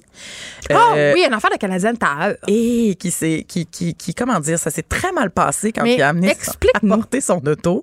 Alors, euh, ben, le gars en question, c'est Patrice Paquin, qui est un employé de Radio-Canada, un bon ami de Marie-Lou Wolfe. Et là, euh, il est allé porter son char pour un changement de pneus d'hiver et quelques autres petits Ça, c'est sa bidules. première erreur. Première erreur. C'est ce que bien des gens disent dans les commentaires. Que tu vas chez Kenter pour faire tout ça. Mais bon, il y en a, cela dit, il y a plein d'autres gens qui disent Marc-Pierre que... Notre recherchiste, dit qu'elle y va. Ben, c'est ça, il y a plein de gens dans les commentaires qui disaient que Elle n'a même pas l'air climatisé dans son champ. Hein? Voyons, dans quelle année? Je sais. C'est pas, ben, c'est pas payant pour être recherchiste. Non, c'est ça qui arrive. Mais. euh, et. euh, Le char le 2004. chant, on l'a entendu dans nos. euh, Dans nos écouteurs. Eux, ils l'entendent pas. C'est ça, on vous le Arrête! transmet. 2004. C'est très drôle. Euh, non, mais c'est ça. Mais bref, ça s'est super mal passé. La- le, le gars a attendu, genre, toute la journée. Là, ils ont dit, ah, excusez, on a oublié. Et là, finalement, ça a été le lendemain. Puis là, quand il a ramené son char, il s'est rendu compte que ses pneus d'été n'étaient pas dans le char. Il les a rappelés. Puis là, il s'est rendu compte en rappelant qu'il avait même pas changé ses pneus. Il y avait encore ses pneus d'été. Quelle saga! Fait que toute une saga. Sauf Est-ce que, là, Marie-Lou Wolfe a utilisé son statut de vedette? Ben, c'est ça. Ça, c'est toujours touché faire ça. Je l'ai fait, moi, pendant mon voyage en Jamaïque. Oui, puis là, c'est ça. Les Tout le gens monde pas ça. reproche. Non, les gens n'aiment pas ça parce qu'ils sont comme, bon, toi, l'artiste, tu sers de ta notoriété Ben, pour que planter une compagnie. serve à quelque chose. Mais là, Geneviève, Ouais, OK. la grande conclusion de tout ça, c'est qu'avant ma chronique, je viens, euh, tu sais, moi, je. Tu l'as appelé. je- non, mais je contre-vérifie quand même, là. Rigueur, rigueur. Journaliste. Elle a enlevé son statut. Ah, ça, on fait jamais ça. Elle a enlevé son statut, mais le principal intéressé, Patrice, qui c'est arrivé, enlevé son statut aussi. Ben, Fait que là, voyons donc! Qu'est-il arrivé, Geneviève? Est-ce Qu'est-il qu'ils ont arrivé? été victimes de shaming? Est-ce qu'ils ont été victimes de shaming ou on se rappelle qu'il y a- il y, a une compagnie là, qui avait poursuivi, je me, là je me rappelle pas de la compagnie, mais vous savez que vous pouvez recevoir des mises en demeure hein, de compagnies pour genre euh, diffamation et Ben, dommage. Dans diffamation, il faut qu'il y ait quelque chose comme une invention de Faut qu'il y ait fait. de la diffamation, c'est ça. Tu sais, parce que si c'est vrai qu'ils ont merdé puis qu'ils ont. Hein? Excuse-moi, ça se peut. Mais D'ailleurs, j'ai vu que le, le mécanicien avait répondu dans les commentaires. Ah, j'aime ça. Ah, Il s'est défendu? il s'est défendu, oui, oui. Donc, il y avait, euh, il y avait du jus. Là. Il y avait du jus. Lui disait que ça s'était pas passé comme ça du tout, qu'il y avait vrai, que c'est son, sa voiture là, qui était complètement Ah, sa parole contre la sienne. Donc, voilà. Mais Donc, euh, euh, porte-parole de quoi, Marie-Lou Wolfe, Hyundai? Ou Ouais. c'est son, ou c'est son ex, en tout cas. Non, c'est pas. C'est Ch- Chevrolet. On le sait pas. Bref, elle porte parole de char, puis son ami, il faudrait peut-être qu'il considère s'acheter une nouvelle voiture. C'est ce que je dirais. euh. Peut-être. Caroline J. Murphy, c'est toujours un plaisir euh, de te recevoir pour parler euh, des vrais enjeux, les enjeux qui euh, modifient le cours de notre existence. On se retrouve jeudi prochain. C'est déjà tout pour nous. Aujourd'hui, on se retrouve demain de 1 à 3. Mario Dumont est là. Restez là. Cette émission est maintenant disponible en podcast. Rendez-vous dans la section balado de l'application ou du site cube.radio pour une écoute sur mesure en tout temps. Cube Radio, autrement dit. Et maintenant, autrement écouté.